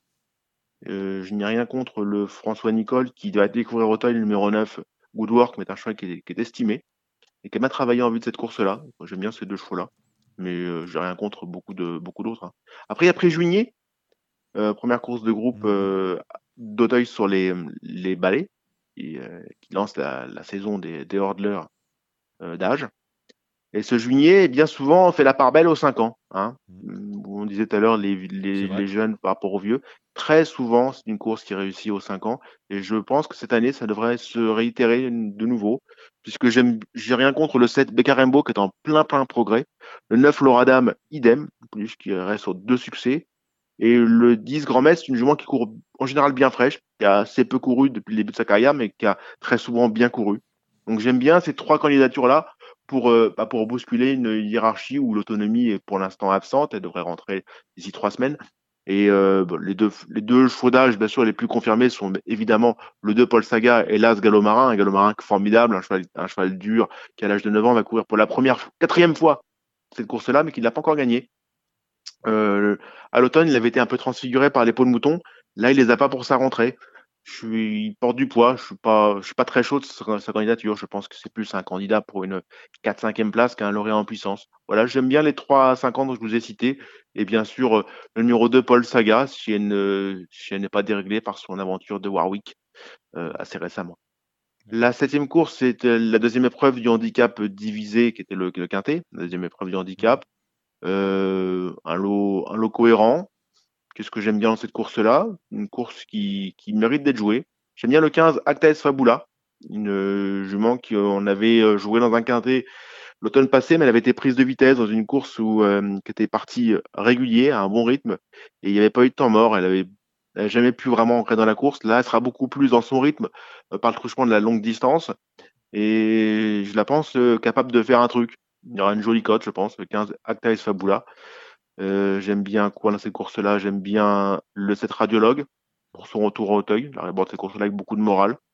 Et j'aime bien aussi les chevaux de Patrice Quinton, qui est dans cette course-là le 8 Bel Homme de Juillet, et qui doit avoir aussi un niveau moindre, feu du large.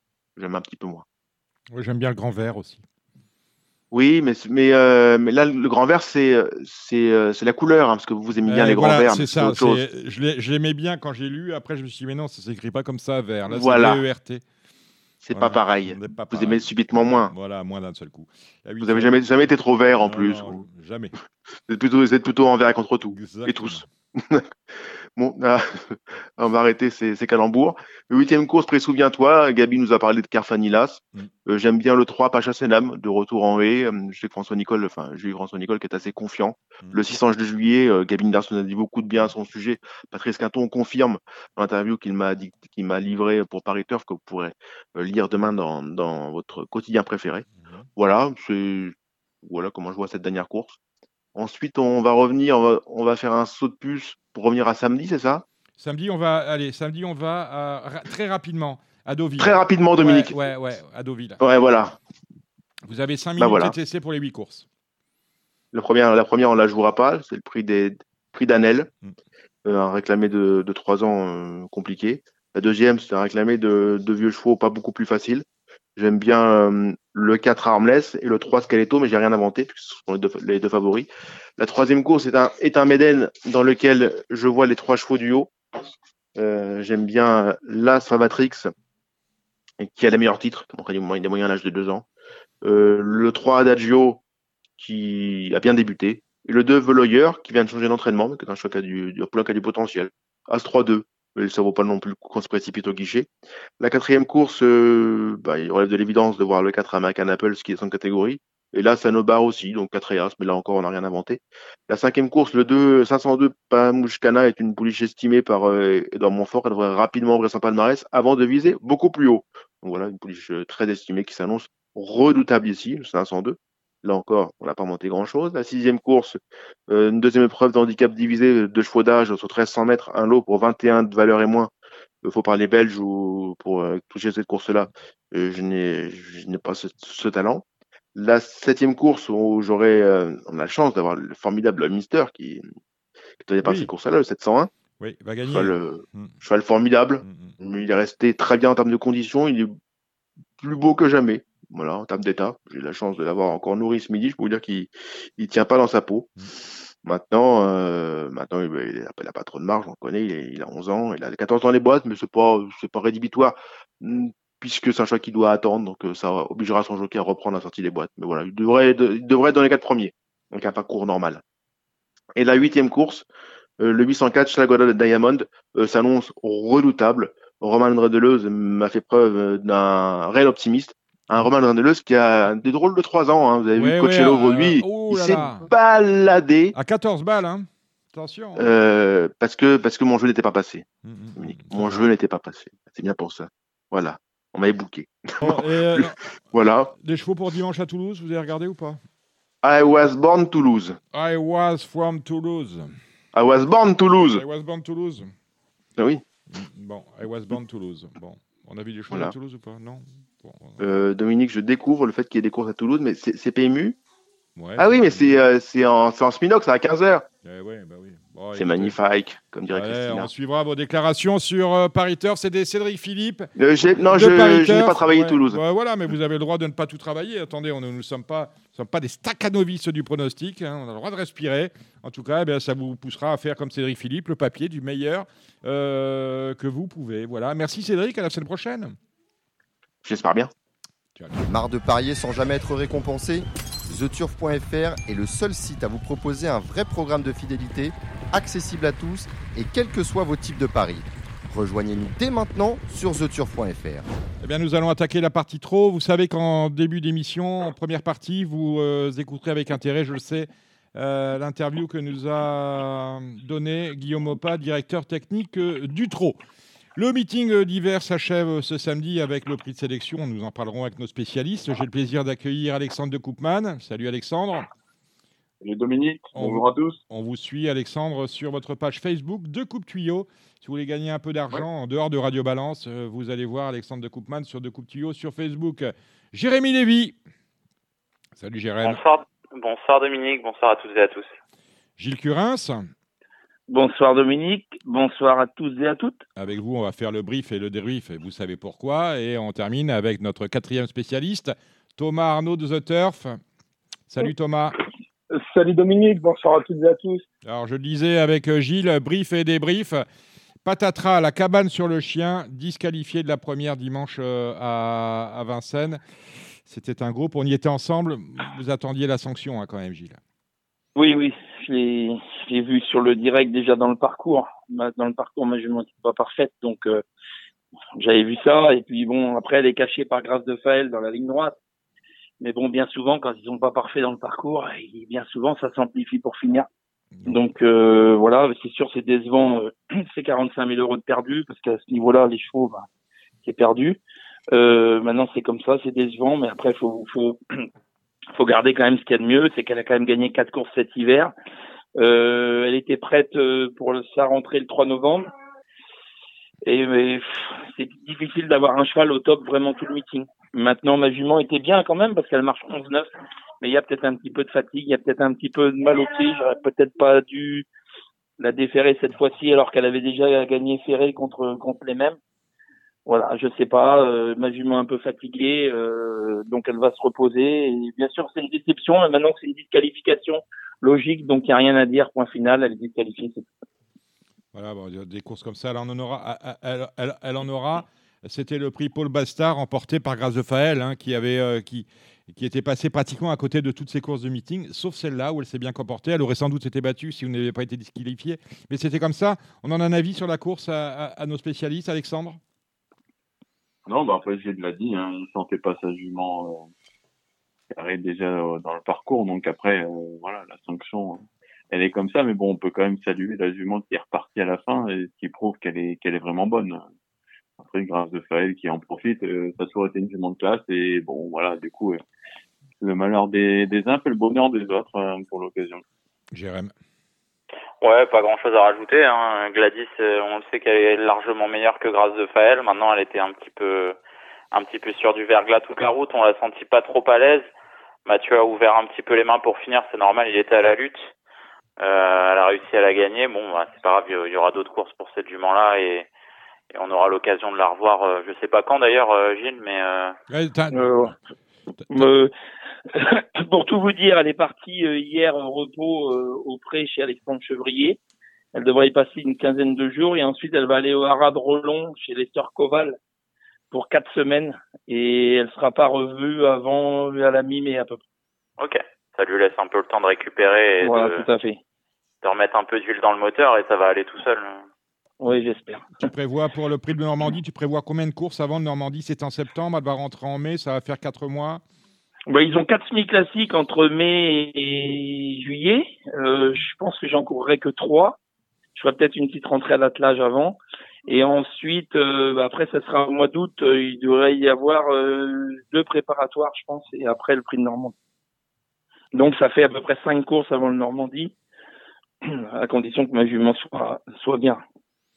Je suis pas très content de vous. hein. On va parler du prix de Paris. Euh, tout l'hiver, vous nous aviez chanté les louanges de, de Davidson Dupont. Certes, il a gagné le prix de Belgique. Certes, il a terminé deuxième euh, du prix d'Amérique. Mais après, la cabane est tombée sur le chien. Tout d'abord dans le prix de France, disqualifié. Et puis adieu vos vaches cochons dans le prix de Paris, quand même, où il était un peu déclassé. Et euh, bah, il s'est remis au galop. Ouais, c'est dommage, il a été un petit peu contrarié, le cheval était gazé j'ai l'impression que Jean-Michel Bazir a peut-être fait une petite faute de main ou une faute d'inattention et le cheval, j'ai, enfin, je sais pas s'il a, il a pas eu trop ses aises en un, à un moment où la course s'est jouée et c'était un petit peu tactique, décoloration est venue en pleine. Bon, c'est dommage, j'ai, le sentiment qu'il l'aurait gagné de loin, ce prix de Paris.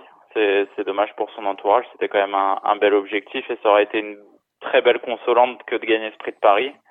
Maintenant, euh, c'est des courses de trop, faut trotter.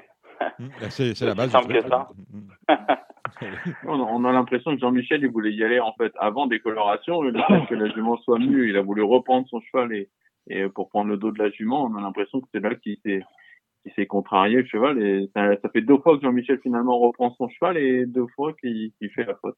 En plus, c'est un moment un peu critique à ce moment-là pour lui parce que ça n'a pas complètement fini de descendre et c'est pas l'endroit où il est le plus à l'aise dans, dans le parcours. En tout cas, c'est une faute qui n'a pas fait les affaires de Gabi Gélormi et Diable de Vauvert. hein. Ah ouais. Je sais pas si vous avez vu les images de, de l'intérieur. euh, Il y, a, il y a une très belle image de la caméra embarquée justement qui, bah, qui montre ce moment fatidique qui lui fait perdre la course, très probablement. Enfin, c'est ce que pense Gabriel Gélormini en tout cas. Euh, où euh, Davidson Dupont est au galop et où bah, du coup Diable de Vauvert perd sa place euh, au profit de, de Bayakeno. Il est obligé de se mettre en dedans et du coup euh, bah, on l'entend un peu crier à ce moment-là pour pas pour pas se faire gêner.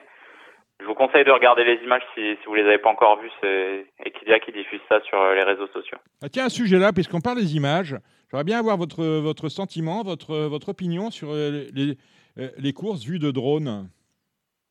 À quoi ça sert? Moi, je- Moi, je trouve ça très très bien. C'est pas une nouveauté. M'étonne euh, pas de toi, Gilles.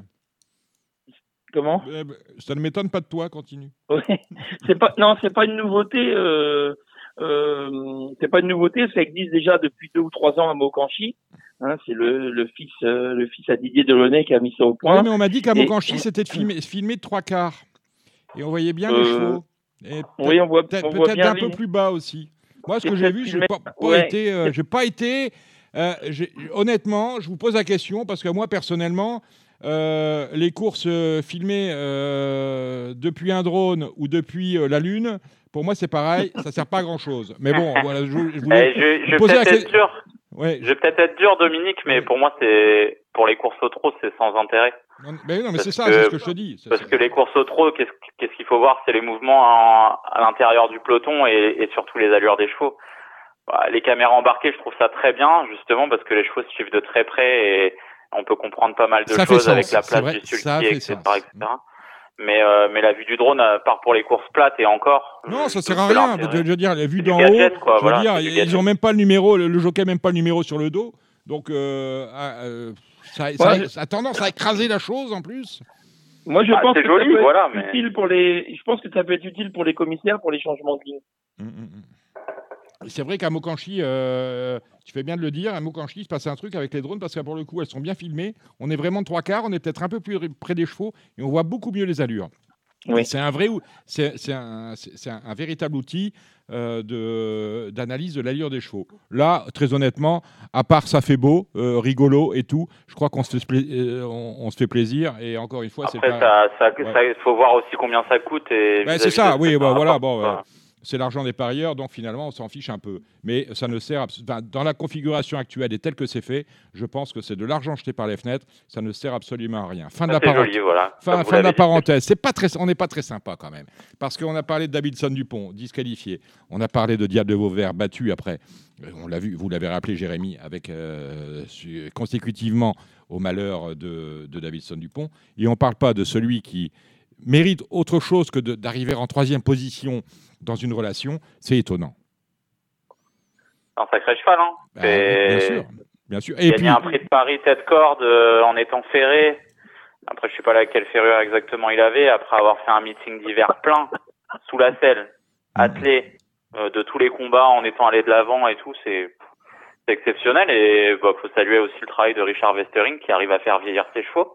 Il y a plus beaucoup d'entraîneurs qui sont capables de le faire et force est de constater que bah, plus ça va, plus étonnant est bon et plus ça va, plus Timoko était bon. Euh, et peut-être même euh, en classe pure, il a, il a certainement plus de vitesse que.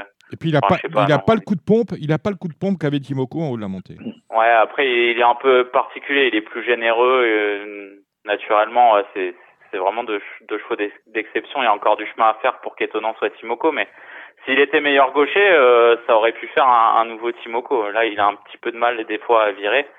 On le voit un peu se mettre sur une main. euh, C'est c'est quand même un cheval fantastique. euh, Faire ça dans un prix de Paris, c'est c'est beau. Je, je voyais vraiment pas de chance avant le coup. euh, moi, je- moi, ce qui m'avait interpellé, c'est quand même justement euh, à la une du. enfin, je sais pas si c'était à la une d'ailleurs, euh, Richard Westering qui, dans, dans votre journal, Jérémy Lévy, Paris Turf, indiquait que tôt ou tard, étonnant, allait gagner une course de ce genre-là, allait gagner son groupe 1.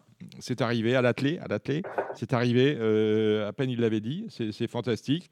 Bon, donc euh, moi, je, mm, il, mérite, il méritait en tout cas euh, pas la cote qui était la sienne, près de 75 contre 1.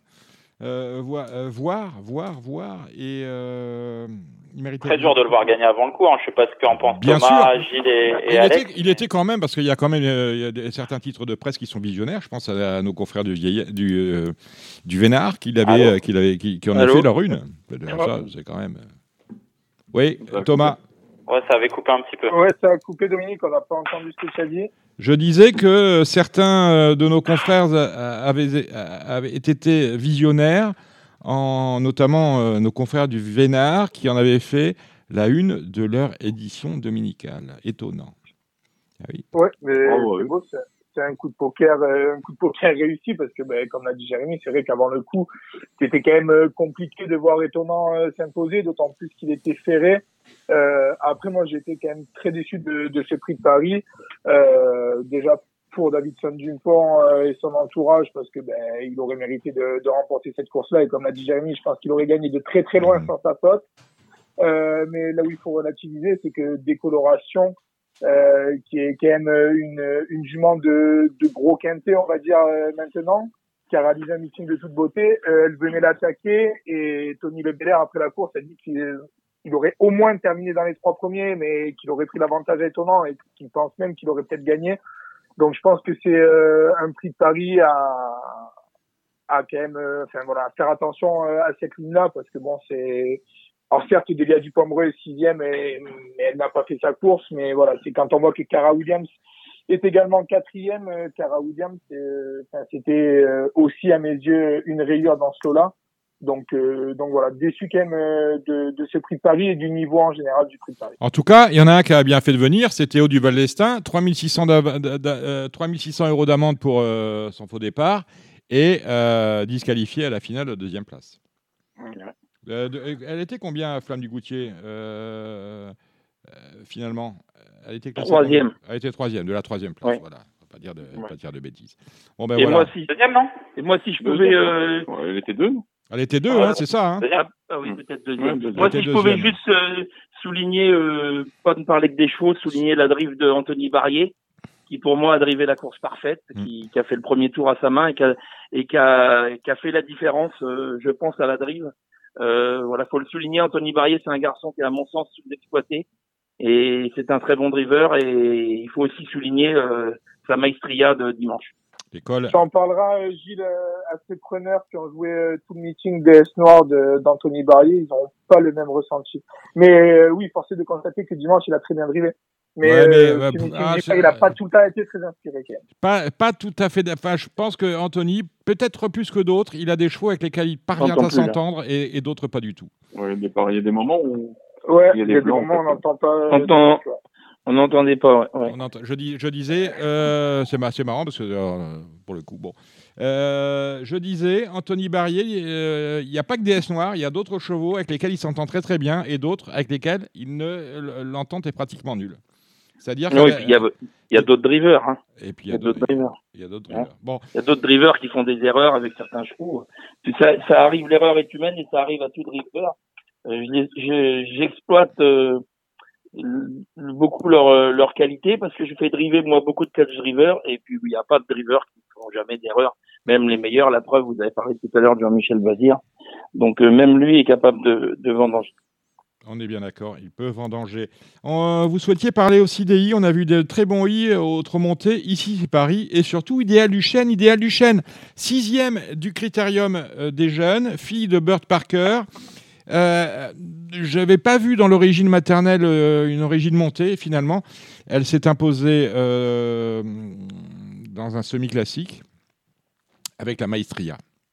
Ah ouais, c'était impressionnant, je crois. C'était Je jeudi. crois que je crois que Thomas Arnaud a envie de parler d'ici c'est Paris.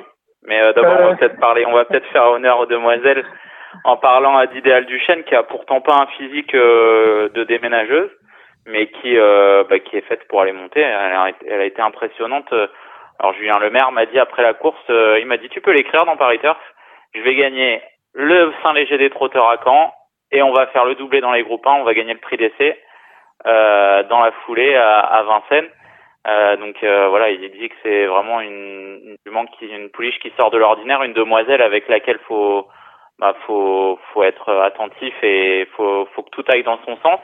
Paul Ploquin s'est fait un petit peu peur euh, au hit et au canter. Il m'a dit euh, en partant, elle part un peu de l'épaule et quand elle est comme ça, euh, elle est inutilisable en course. Donc il m'a dit j'ai eu un peu de chance qu'elle parte correctement et le faux départ m'a m'a un petit peu sauvé dans ce sens.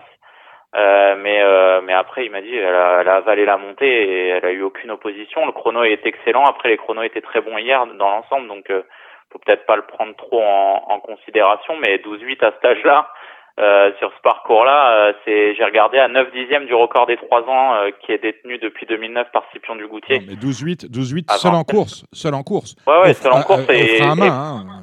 Paul Ploquin après la course m'a dit clairement si elle avait été accompagnée, elle aurait pu aller beaucoup plus Bien vite. sûr, donc euh, donc euh, voilà, c'est quelque chose qui, qui sort un peu de l'ordinaire. En plus, ce qu'il faut noter, c'est que cette, jum- cette pouliche-là courait plaquée quand elle courait à l'attelage euh, pour lui faciliter le passage et que là hier elle était ferrée avec quatre alus. Donc euh, voilà, il y a encore euh, encore cette marge de progression là. Euh, s'il lui arrive rien avant le coup, à mon avis, elle va dominer outrageusement sa génération chez les femelles et peut-être même chez les mâles.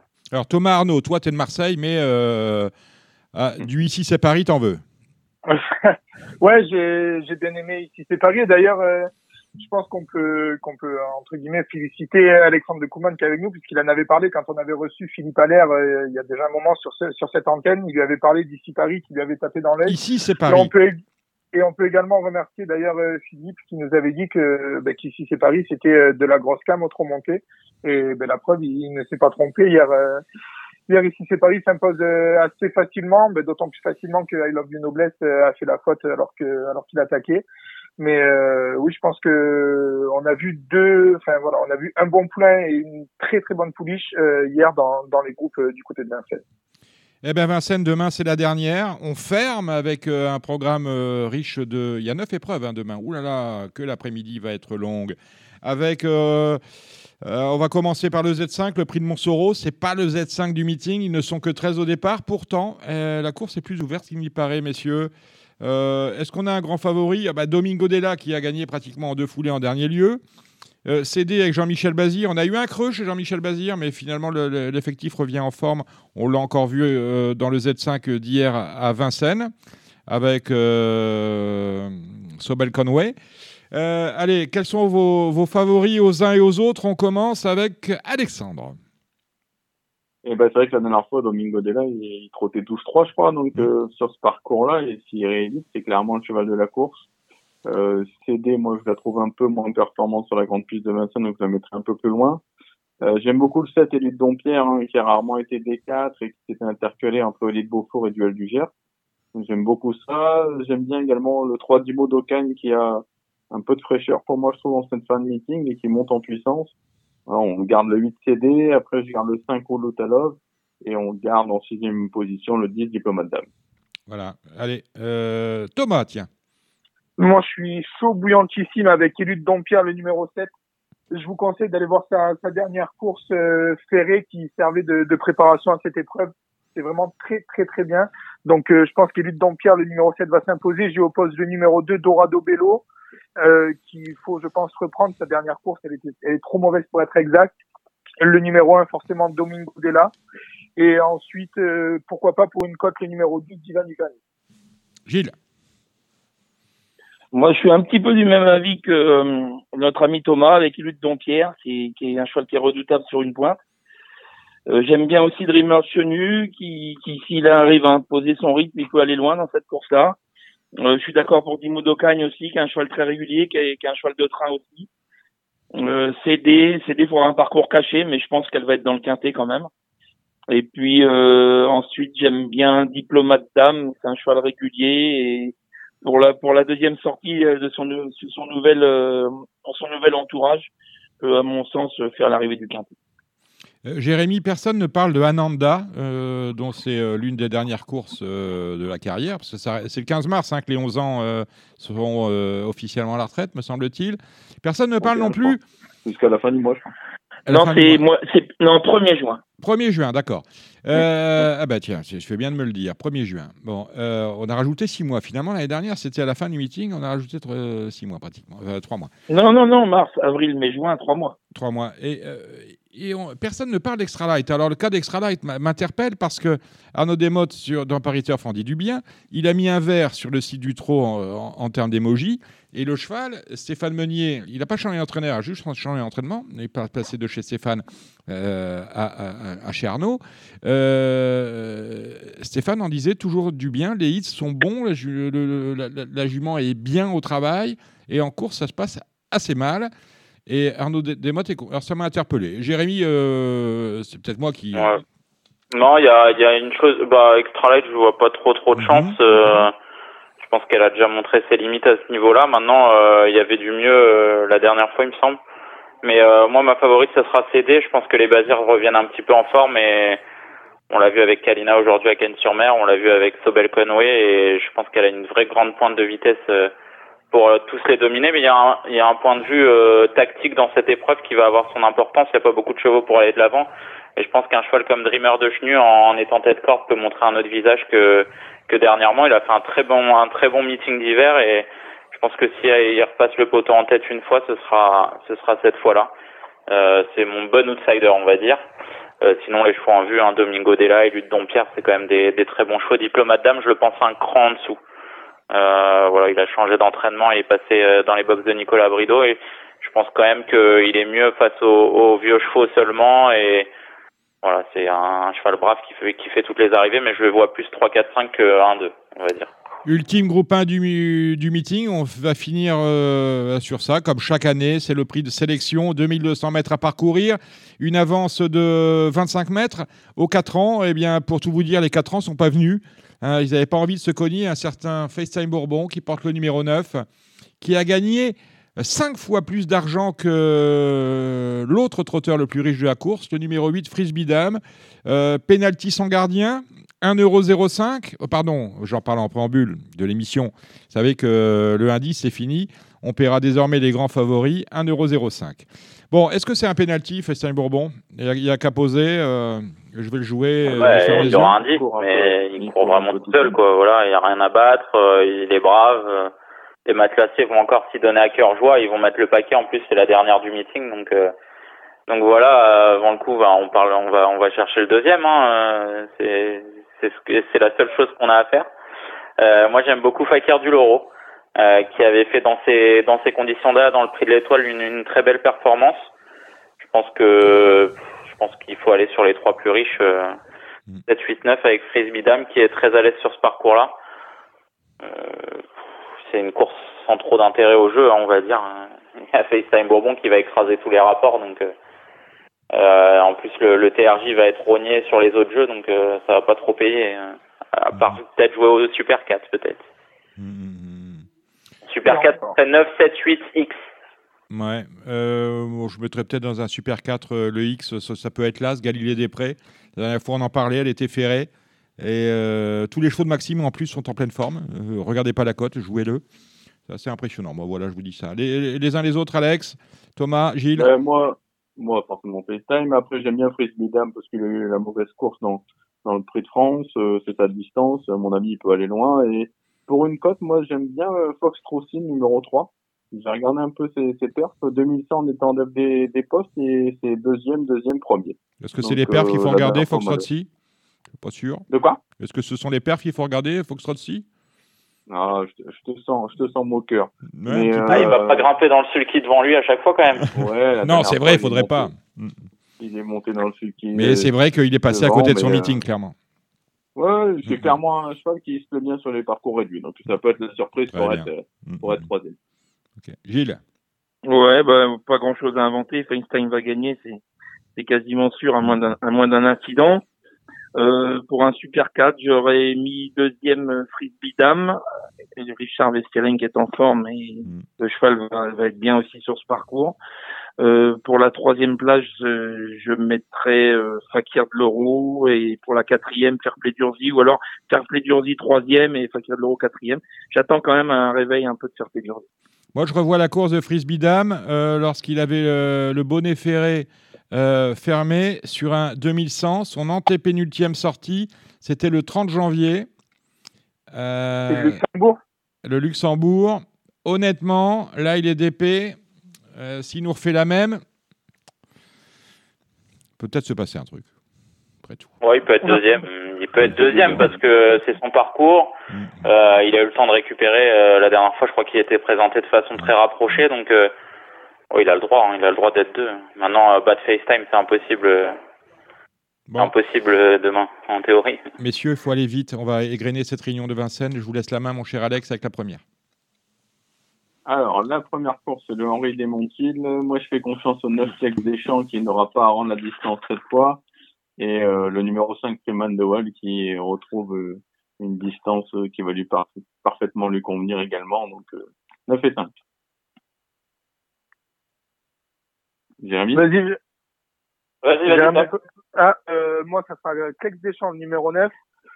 Devant Freeman Dewell, le numéro 5 et Carly, le numéro 8. Et je me méfie de mon petit chouchou Caban Prior, le numéro 7, que j'aime beaucoup, mais qui devra sûrement, une nouvelle fois, se contenter des places.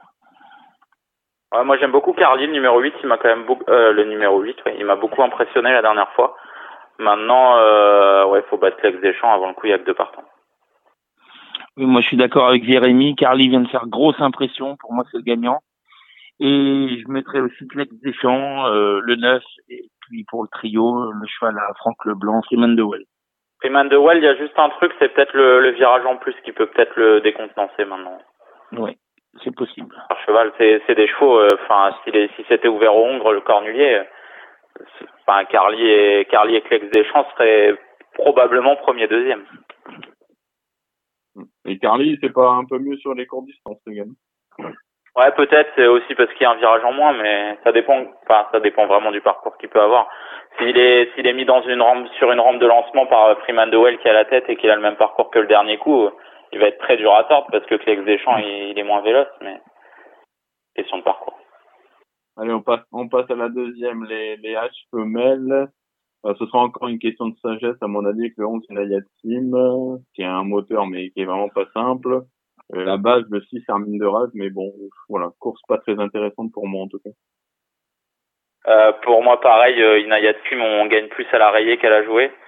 Euh, parce que elle a beaucoup de défauts et je suis pas si sûr que ce soit une phénomène. Euh, j'aime bien Hermine de rêve, mais c'est un peu les montagnes russes avec elle de temps en temps. Elle sait tout faire, donc c'est un, un avantage dans ce genre de course. Euh, et Hawaii Island, j'aime bien aussi. Le 13. Moi, la deuxième course, elle est rayée chez moi. Le jeu, elle est trop compliquée. Et moi, j'aime bien le 10, Isa du Margas, qui a fait un très bon meeting, et qui a une jument qui est estimée. Elle sera déférée des postérieurs pour le- cette occasion. On passe euh, notre groupe 2, le prix Louis Lebourg, une très belle épreuve et on attend le, le match entre le 9 Edith Lopette et le, et le 7 Alix euh, qui a vaincu cet hiver. Donc euh, bah, Edith Lopette aura l'avantage d'être déférée. Voilà. Donc, euh, mais euh, la jument est vraiment impressionnante. En tout cas, c'est pour moi les qui a de mieux dans la génération. Ouais, j'ai pas trouvé Elite Lopette très souple la dernière fois et j'ai peur que que le fait d'évoluer déféré à répétition, ça, ça lui fasse mal sous les pieds. J'ai entendu qu'Alix était allé travailler cette semaine à la plage et que c'était très bien. En plus, 2008, je pense que c'est en plein son sport et s'il fallait jouer quelque chose, ce serait le, le 407 Alix. Pour moi. Moi, je suis du même avis que Jérémy. Euh, Lopette, j'espère que j'espère que ben, Elite Lopette est passé au garage parce que ben, le dernier coup, c'était vraiment euh, pas beau dans les centaures. Déjà au cancer, c'était euh, limite une rayure. Donc euh, moi, ben, mon jeu dans scène-là sera le numéro 7, Alix, euh, l'entraînement de Guillaume Gillot avec Eric Raffin, qui, ben, qui peut, qui peut, je pense, s'imposer largement dans ce lot. Et moi, je pense qu'Elite Lopette, elle était plutôt légère la dernière fois, donc avec une bonne paire de cloches, je pense que le problème devrait être résolu. Et je vais rajouter Alix, bien évidemment. Et pour le trio, je vais vous donner le 2 Harley Charentaise, qui, si elle part sur la bonne jambe, devrait pouvoir être dans les trois premiers. La cinquième course des 5 ans, une épreuve intéressante. L'attraction, ce sera certainement le 2 Gaspard de Brion qui est invaincu en, en deux sorties d'FD4 et la dernière fois, il marchait 10,5 2100. Euh, faut voir un peu sur plus long, mais je pense pas que ça va le déranger. Le 14 Goéland au fort euh, qui réalise un super meeting. Et pour un outsider, j'aime bien l'As Galileo Bello. Je pense que c'est vraiment un bon cheval et je serais pas surpris de le voir finir fort en dehors, une belle cote. Je crois que c'est de la grosse cam, hein, Gaspard de Brion. Euh, Ferré 2007, c'était peut-être un peu le bout du monde. La déférée des quatre pieds, ça devrait, ça devrait aller un peu mieux. La dernière fois, il a fait vraiment quelque chose de, de grand euh, face à un Gitano Jack qui est un très très bon cheval. Euh, J'aime bien Goéland au fort pour la deuxième place. Je pense que ça va être une arrivée de favorite de 14 pour moi. Et pour le trio, euh, bon, j'ai les mêmes que vous dans le même ordre de 14. Et pour le trio, je rajouterai GG Baroque, qui est le numéro 12, avec ben, le driver de, de Gilles Curens, alors Anthony Barry. On va lui faire confiance. Et, et moi, je vais rajouter, on va, on va toucher le multi. Alors moi, pour le multi, je vais rajouter le 13 Gamay de Liton, qui est pour moi une, une note la dernière fois, et je pense que c'est la course visée. On passe ensuite euh, au prix du plateau de Gravel, seulement 11 partants. Hmm, Bon, non, logiquement, le 8 Feliciano, qui est un peu passé à côté de son meeting, il trouve une occasion en or de d'inverser un peu la tendance. Donc euh, voilà, j'espère pour lui qu'il va gagner cette épreuve, mais il faut que ça se passe bien. Et le 8, faut qu'il ait la bonne course quand même. Et euh, j'ai beaucoup aimé euh, Dreambreaker numéro 6 en dernier lieu à Cannes qui marchait sur cet adversaire. Euh, donc pour moi, 8 et 6. Ah, pour moi, il y a le soleil de la Réunion dans la course, euh, même s'il est passé à l'amble la dernière fois aux abords du poteau à, à Cagnes-sur-Mer, c'est le 2 colonel. Quand il est bien sur 2100 mètres, c'est vraiment un top cheval. Euh, J'ai l'impression qu'il est revenu au mieux et s'il peut bénéficier d'un bon parcours, à mon avis, il, doit gagner cette course. L'avant-dernière fois, c'était vraiment très très bien. Ouais, pareil, le 2 colonel euh, ben, qui a qui a sur mer a laissé de gros regrets, tout comme Dreambreaker le numéro 6. Donc je partirai sur un jumelé euh, des représentants de Jean-Michel Bazir. Et pour la troisième place, j'aime bien le 8 Feliciano et le 9 Chica de Joute. Bon, ben moi, j'aime bien Feliciano, donc on va rien inventer. Allez, la huitième. Allez, la huitième, euh, du coup, des H, on est sur les 2100 de la grande piste, départ à l'auto. Euh, moi, j'ai beaucoup aimé le numéro 2, Hop for Quick, hein, la dernière fois, il s'est accroché à un genou dans le tournant final alors qu'il qu'il avait du gaz. Il sera à nouveau DP. Euh, je pense qu'il peut gagner cette épreuve en étant sage. Le 8, euh, Houston de Joute, qui a également joué une malchance la dernière fois alors qu'il avait course gagnée. Et l'X de la course, ça restera le 4 Hero Winner, euh, qui est normalement euh, vaut largement à l'autre genre. Ah, je suis d'accord, mais on n'a rien vu cet hiver, donc c'est un petit peu embêtant. Euh, pareil que toi, Alex, le 2 Up for Quick qui, bah, qui avait du, du gaz la dernière fois au moment de sa faute. Et j'adore Houston de Joute, c'est un poulain d'avenir. Si c'est si c'est pas pour euh, pour cette fois, l'hiver prochain, suivez-le très près parce que c'est un cheval de qualité. J'aime beaucoup le, le 7 aussi, Héraclion des Bois. La dernière fois, il a très bien tenu sa partie pour une cote au mini multi. Et moi, ce sera le 4 Hero Winner. Ben, je le suis depuis euh, depuis cet été. euh, et sa troisième place dans la dans la Yearling Cup euh, à Vincennes, un groupe 3, il avait il avait quasiment zéro de gain, il avait euh, il avait pris une super troisième place. Mais comme l'ont dit euh, Alex Jérém, il a rien montré cet, hiver, mais là euh, comme les basiers reviennent en forme, euh, peut-être qu'il est monté un petit peu dans les tours et je le vois bien remettre les pendules à l'heure. Le numéro derrière la voiture est, est top avec le numéro 4. Donc voilà, ça sera le 804 Hero Winner pour moi. Et pour moi, ben, Houston de Joud aussi, le 808, qui est capable du meilleur comme du pire, mais, mais c'est un bon cheval. Alors la dernière course, c'est la dernière occasion que nous avons de nous refaire de nos pertes, s'il y en a eu, euh, dans ce meeting. 13 au départ d'une course européenne. C'est une course amusante. Alex. Ouais, bah, moi j'aime bien le 12, un flash de Wed euh, que je voyais déjà bien la dernière fois. Il est seulement battu par Pepson, hein, qui, a, qui, est en ce moment au top, donc euh, le chrono était bon un peu sa course. Le 11 Fly des Andiers, ça fait deux fois qu'il est malheureux. Je pense qu'il faut le, il faut le reprendre. Et un cheval que j'aimais beaucoup, moi, il y a quelques années de ça, c'est le 3 Emilion. Un cheval qui a connu des problèmes, il a l'air de revenir. Le fait qu'il soit BA, ça m'attire. Donc, euh, pour moi, ça peut être euh, outsider très valable. Moi, ça me gêne, Ah. Emilion. Il a très bien gagné la dernière fois, Emilion, mais il a un gros problème, c'est à la volte. euh, Je sais pas si c'est lui ou son pilote, mais chaque fois qu'on l'a vu à la volte en France, c'était un peu compliqué pour lui. Euh, moi, pour une cote, j'aime beaucoup le 4 Great Gatsby As. Maintenant, euh, je pense que la base intégrale de la course, c'est le 11 Fly des Andiers, qui a pas été tout le temps très heureux dernièrement, et je pense que euh, il va remettre les pendules à l'heure. Et puis le 5 Foxtrot de Bullière, euh, son retour la dernière fois euh, a dû lui faire le plus grand bien. Et il manquait certainement d'une course. Euh, voilà, et je- ça avait l'air d'être sa course. Il a un peu déçu ses preneurs, mais je, je pense qu'il faut pas trop le condamner là-dessus. Et moi, j'ai un coup de poker. Alors, j'ai aucune information dessus, mais euh, j'ai regardé euh, deux trois courses de Typhoeus Face le 902 euh, en comment s'appelle? En Suède. Euh, il était entraîné par euh, par Adrian Colgini et là, il est passé entraînement euh, sous loi, enfin billard.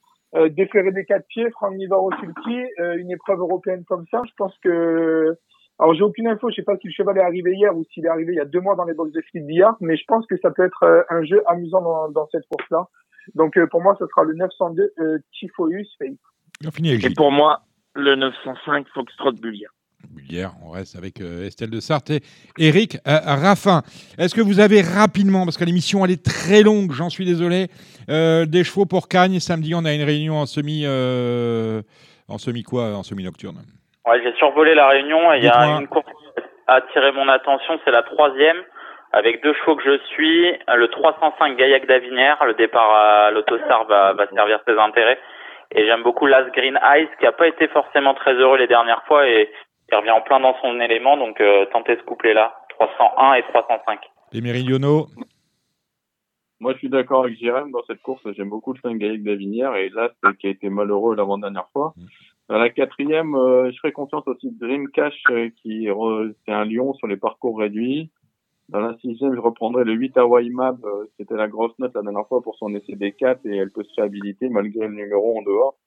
Dans la dernière, il y a des poulains intéressants, notamment le 5 de Conto qui est très estimé, le 6 Liard et le 7 Imprudence qui s'est promené également pour ses débuts à Cannes. Thomas, tu as vu des choses? Et- Ouais, le 103 Hurricane Speed, je vous conseille d'aller voir sa dernière course. Il a connu tous les malheurs du monde, donc je vous conseille de le reprendre en, grande confiance. Dans la troisième, pour euh, rajouter un cheval euh, avec le, le jumelé d'Alex Jérém, je vous conseille quand même le, favori, enfin ce- celui qui sera probablement favori, le 302 Gino Viva. La quatrième, j'aime beaucoup le numéro 3, euh, Jimmy Dizia, qui a mieux couru que l'indique son classement le dernier coup. La cinquième en amateur, je pense que le 2 en bouteur d'orge va s'imposer. Euh, la sixième, je vous conseille de suivre attentivement la course du numéro 13 à PLT qui devrait rapidement gagner sa course. Et ensuite, ça sera tout pour moi à Cannes-sur-Mer. Gilles, tu as vu des choses? Bah, moi, je reprends le 402 Glorisso Bello, que je vous avais donné la dernière fois, qui avait gagné à 7 balles. Et je pense que même Ferré, il peut remettre le couvert. 204 Et- Gilles. Ouais, c'est ça, c'est ça, excuse-moi, ouais. Pour le numéro, ouais. Et je rajoute un seul dans la réunion, le 805 Il Conto, l'émoji vert, qui possède un gros moteur. Euh, Est-ce que qui a regardé Agen dimanche? Moi, j'en ai trois. Allez, on y va avec toi, Thomas. Euh, Ju- juste le les numéros, 400 juste les numéros, juste les numéros. 413 Héros d'armes. Euh, ensuite, le 700. Alors, attendez, il faut que, il faut que je le retrouve. Le 700, un Frenchman, voilà. Et le 806, gagné de Banville. Alex, tu as vu quelque chose? Ouais, euh, le 201 Highway. Dans la troisième, le couplet 311-313. Dans la cinquième, mon coup de poker, le 513 Gabo du Roca. Euh, le 701 Frenchman avec le 708 Distosic Geloka. Et la dernière pour moi, la huitième entre le, le 6 Gagné de Banville, le 8 Farouk BR et le 4 Marcelo Wib. Jérémy, tu es allé jusqu'à Agen? Euh, euh, juste le 701 Frenchman, euh, il est meilleur à droite. Son entraîneur fait le déplacement. À mon avis, ça va coller. Ouais, vous faites le jumelé avec le 708, vous n'allez pas taper loin. Et puis le 806, qui pour moi est un penalty, le penalty de la réunion. Euh, Rapidement, euh, le prix de Nonan le Pain, c'est le Z5 de lundi. Alors, on va à Caen lundi, c'est la ouverture euh, dans la plaine. 13 partants. Un lot qui tient la route, hein, finalement, hein, avec Ghost. Euh, qui a vu quoi? Bah, c'est dommage qu'Hidalgo du Rip soit pas déféré des quatre pieds, sinon ce serait euh, peut-être le penalty de la semaine. Maintenant, euh, même ferré, il a une première chance à mon avis. Il va pas avoir une ferrure très lourde. Euh, faudra qu'il se méfie des deux abrivars, notamment Grandiose B, qui a énormément de vitesse et qui va se plaire à Caen à mon avis. Et puis le 10 Ghost, qui est un cheval qui a pas trop de marge, mais qui, voilà, il est, il est ce qu'il est, il est brave, il est cheval de course, il va vite se placer et il va être dans les bons coups, donc voilà. Et puis il faut peut-être reprendre là Jinko Teloa qui sera, qui fera certainement partie des, des chevaux les, les plus appuyés au betting. Alex? Ouais, je pense que Jérôme a bien résumé la course. Moi, ben j'aime voilà. beaucoup aussi ce numéro 11, Grandiose B. Thomas, tu allé voir à Caen si j'y Et étais? moi, j'ai pas regardé au moins. Bon, bah, Au Très moins, bien. Bah, voilà. Gilles? Moi non plus. Pour une cote, euh, gardez le 5 Goldfly. C'est son entraîneur au sulky, mais il est très bien à droite. Il a beaucoup de vitesse, il se plaît à Caen. Et il y aura une belle cote. euh, quand on fait le tour des partants, il y a beaucoup de chevaux qui n'ont pas de chance. Donc euh, lui, euh, lui, il va défendre sa chance et il est capable de prendre une place à belle cote. J'ai cru que tu n'allais pas en parler. Son entraîneur, c'est Damien Lecros. Merci, messieurs. Merci, Alexandre de Koopman. Merci, Jérémy Lévy. Merci, Gilles Curins. Merci, Thomas Arnaud. Merci à Cédric Philippe de Paris Turf. Merci à nos invités. Ils étaient nombreux aujourd'hui. Euh, Raymond Delattre pour euh, son livre Odyssée d'un turfiste. Guillaume Mopa, le directeur technique du Trot, qui a tiré un premier bilan de ce meeting, et Nicolas Ferrand de Canal Turf. Vous étiez sur Radio Balance, qui va vous donner, Radio Balance, un nouveau rendez-vous chaque mardi. Veille d'étape du Grand National du Trot, nous vous proposerons une émission spéciale. Nous commencerons ce mardi justement, puisque le GNT n'en a pas parlé. Vous aurez d'ailleurs les premières cotes sur euh, l'antéposte de The Turf. Euh, chaque mardi, nous détaillerons, nous décortiquerons la réunion euh, du lendemain sur l'hippodrome ville étape du Grand National du Trot 2021. Ça commence mardi matin pour l'étape de mercredi qui aura lieu. C'est la première sur l'hippodrome de Reims. Merci de votre fidélité. Faites très attention à vous. Et donc à mardi et bien évidemment à vendredi pour la grosse émission. Ciao, ciao. C'était votre programme avec The Turf. Avec l'app The Turf entre les mains pour parier, ça va aller. The Turf, une histoire de turfiste.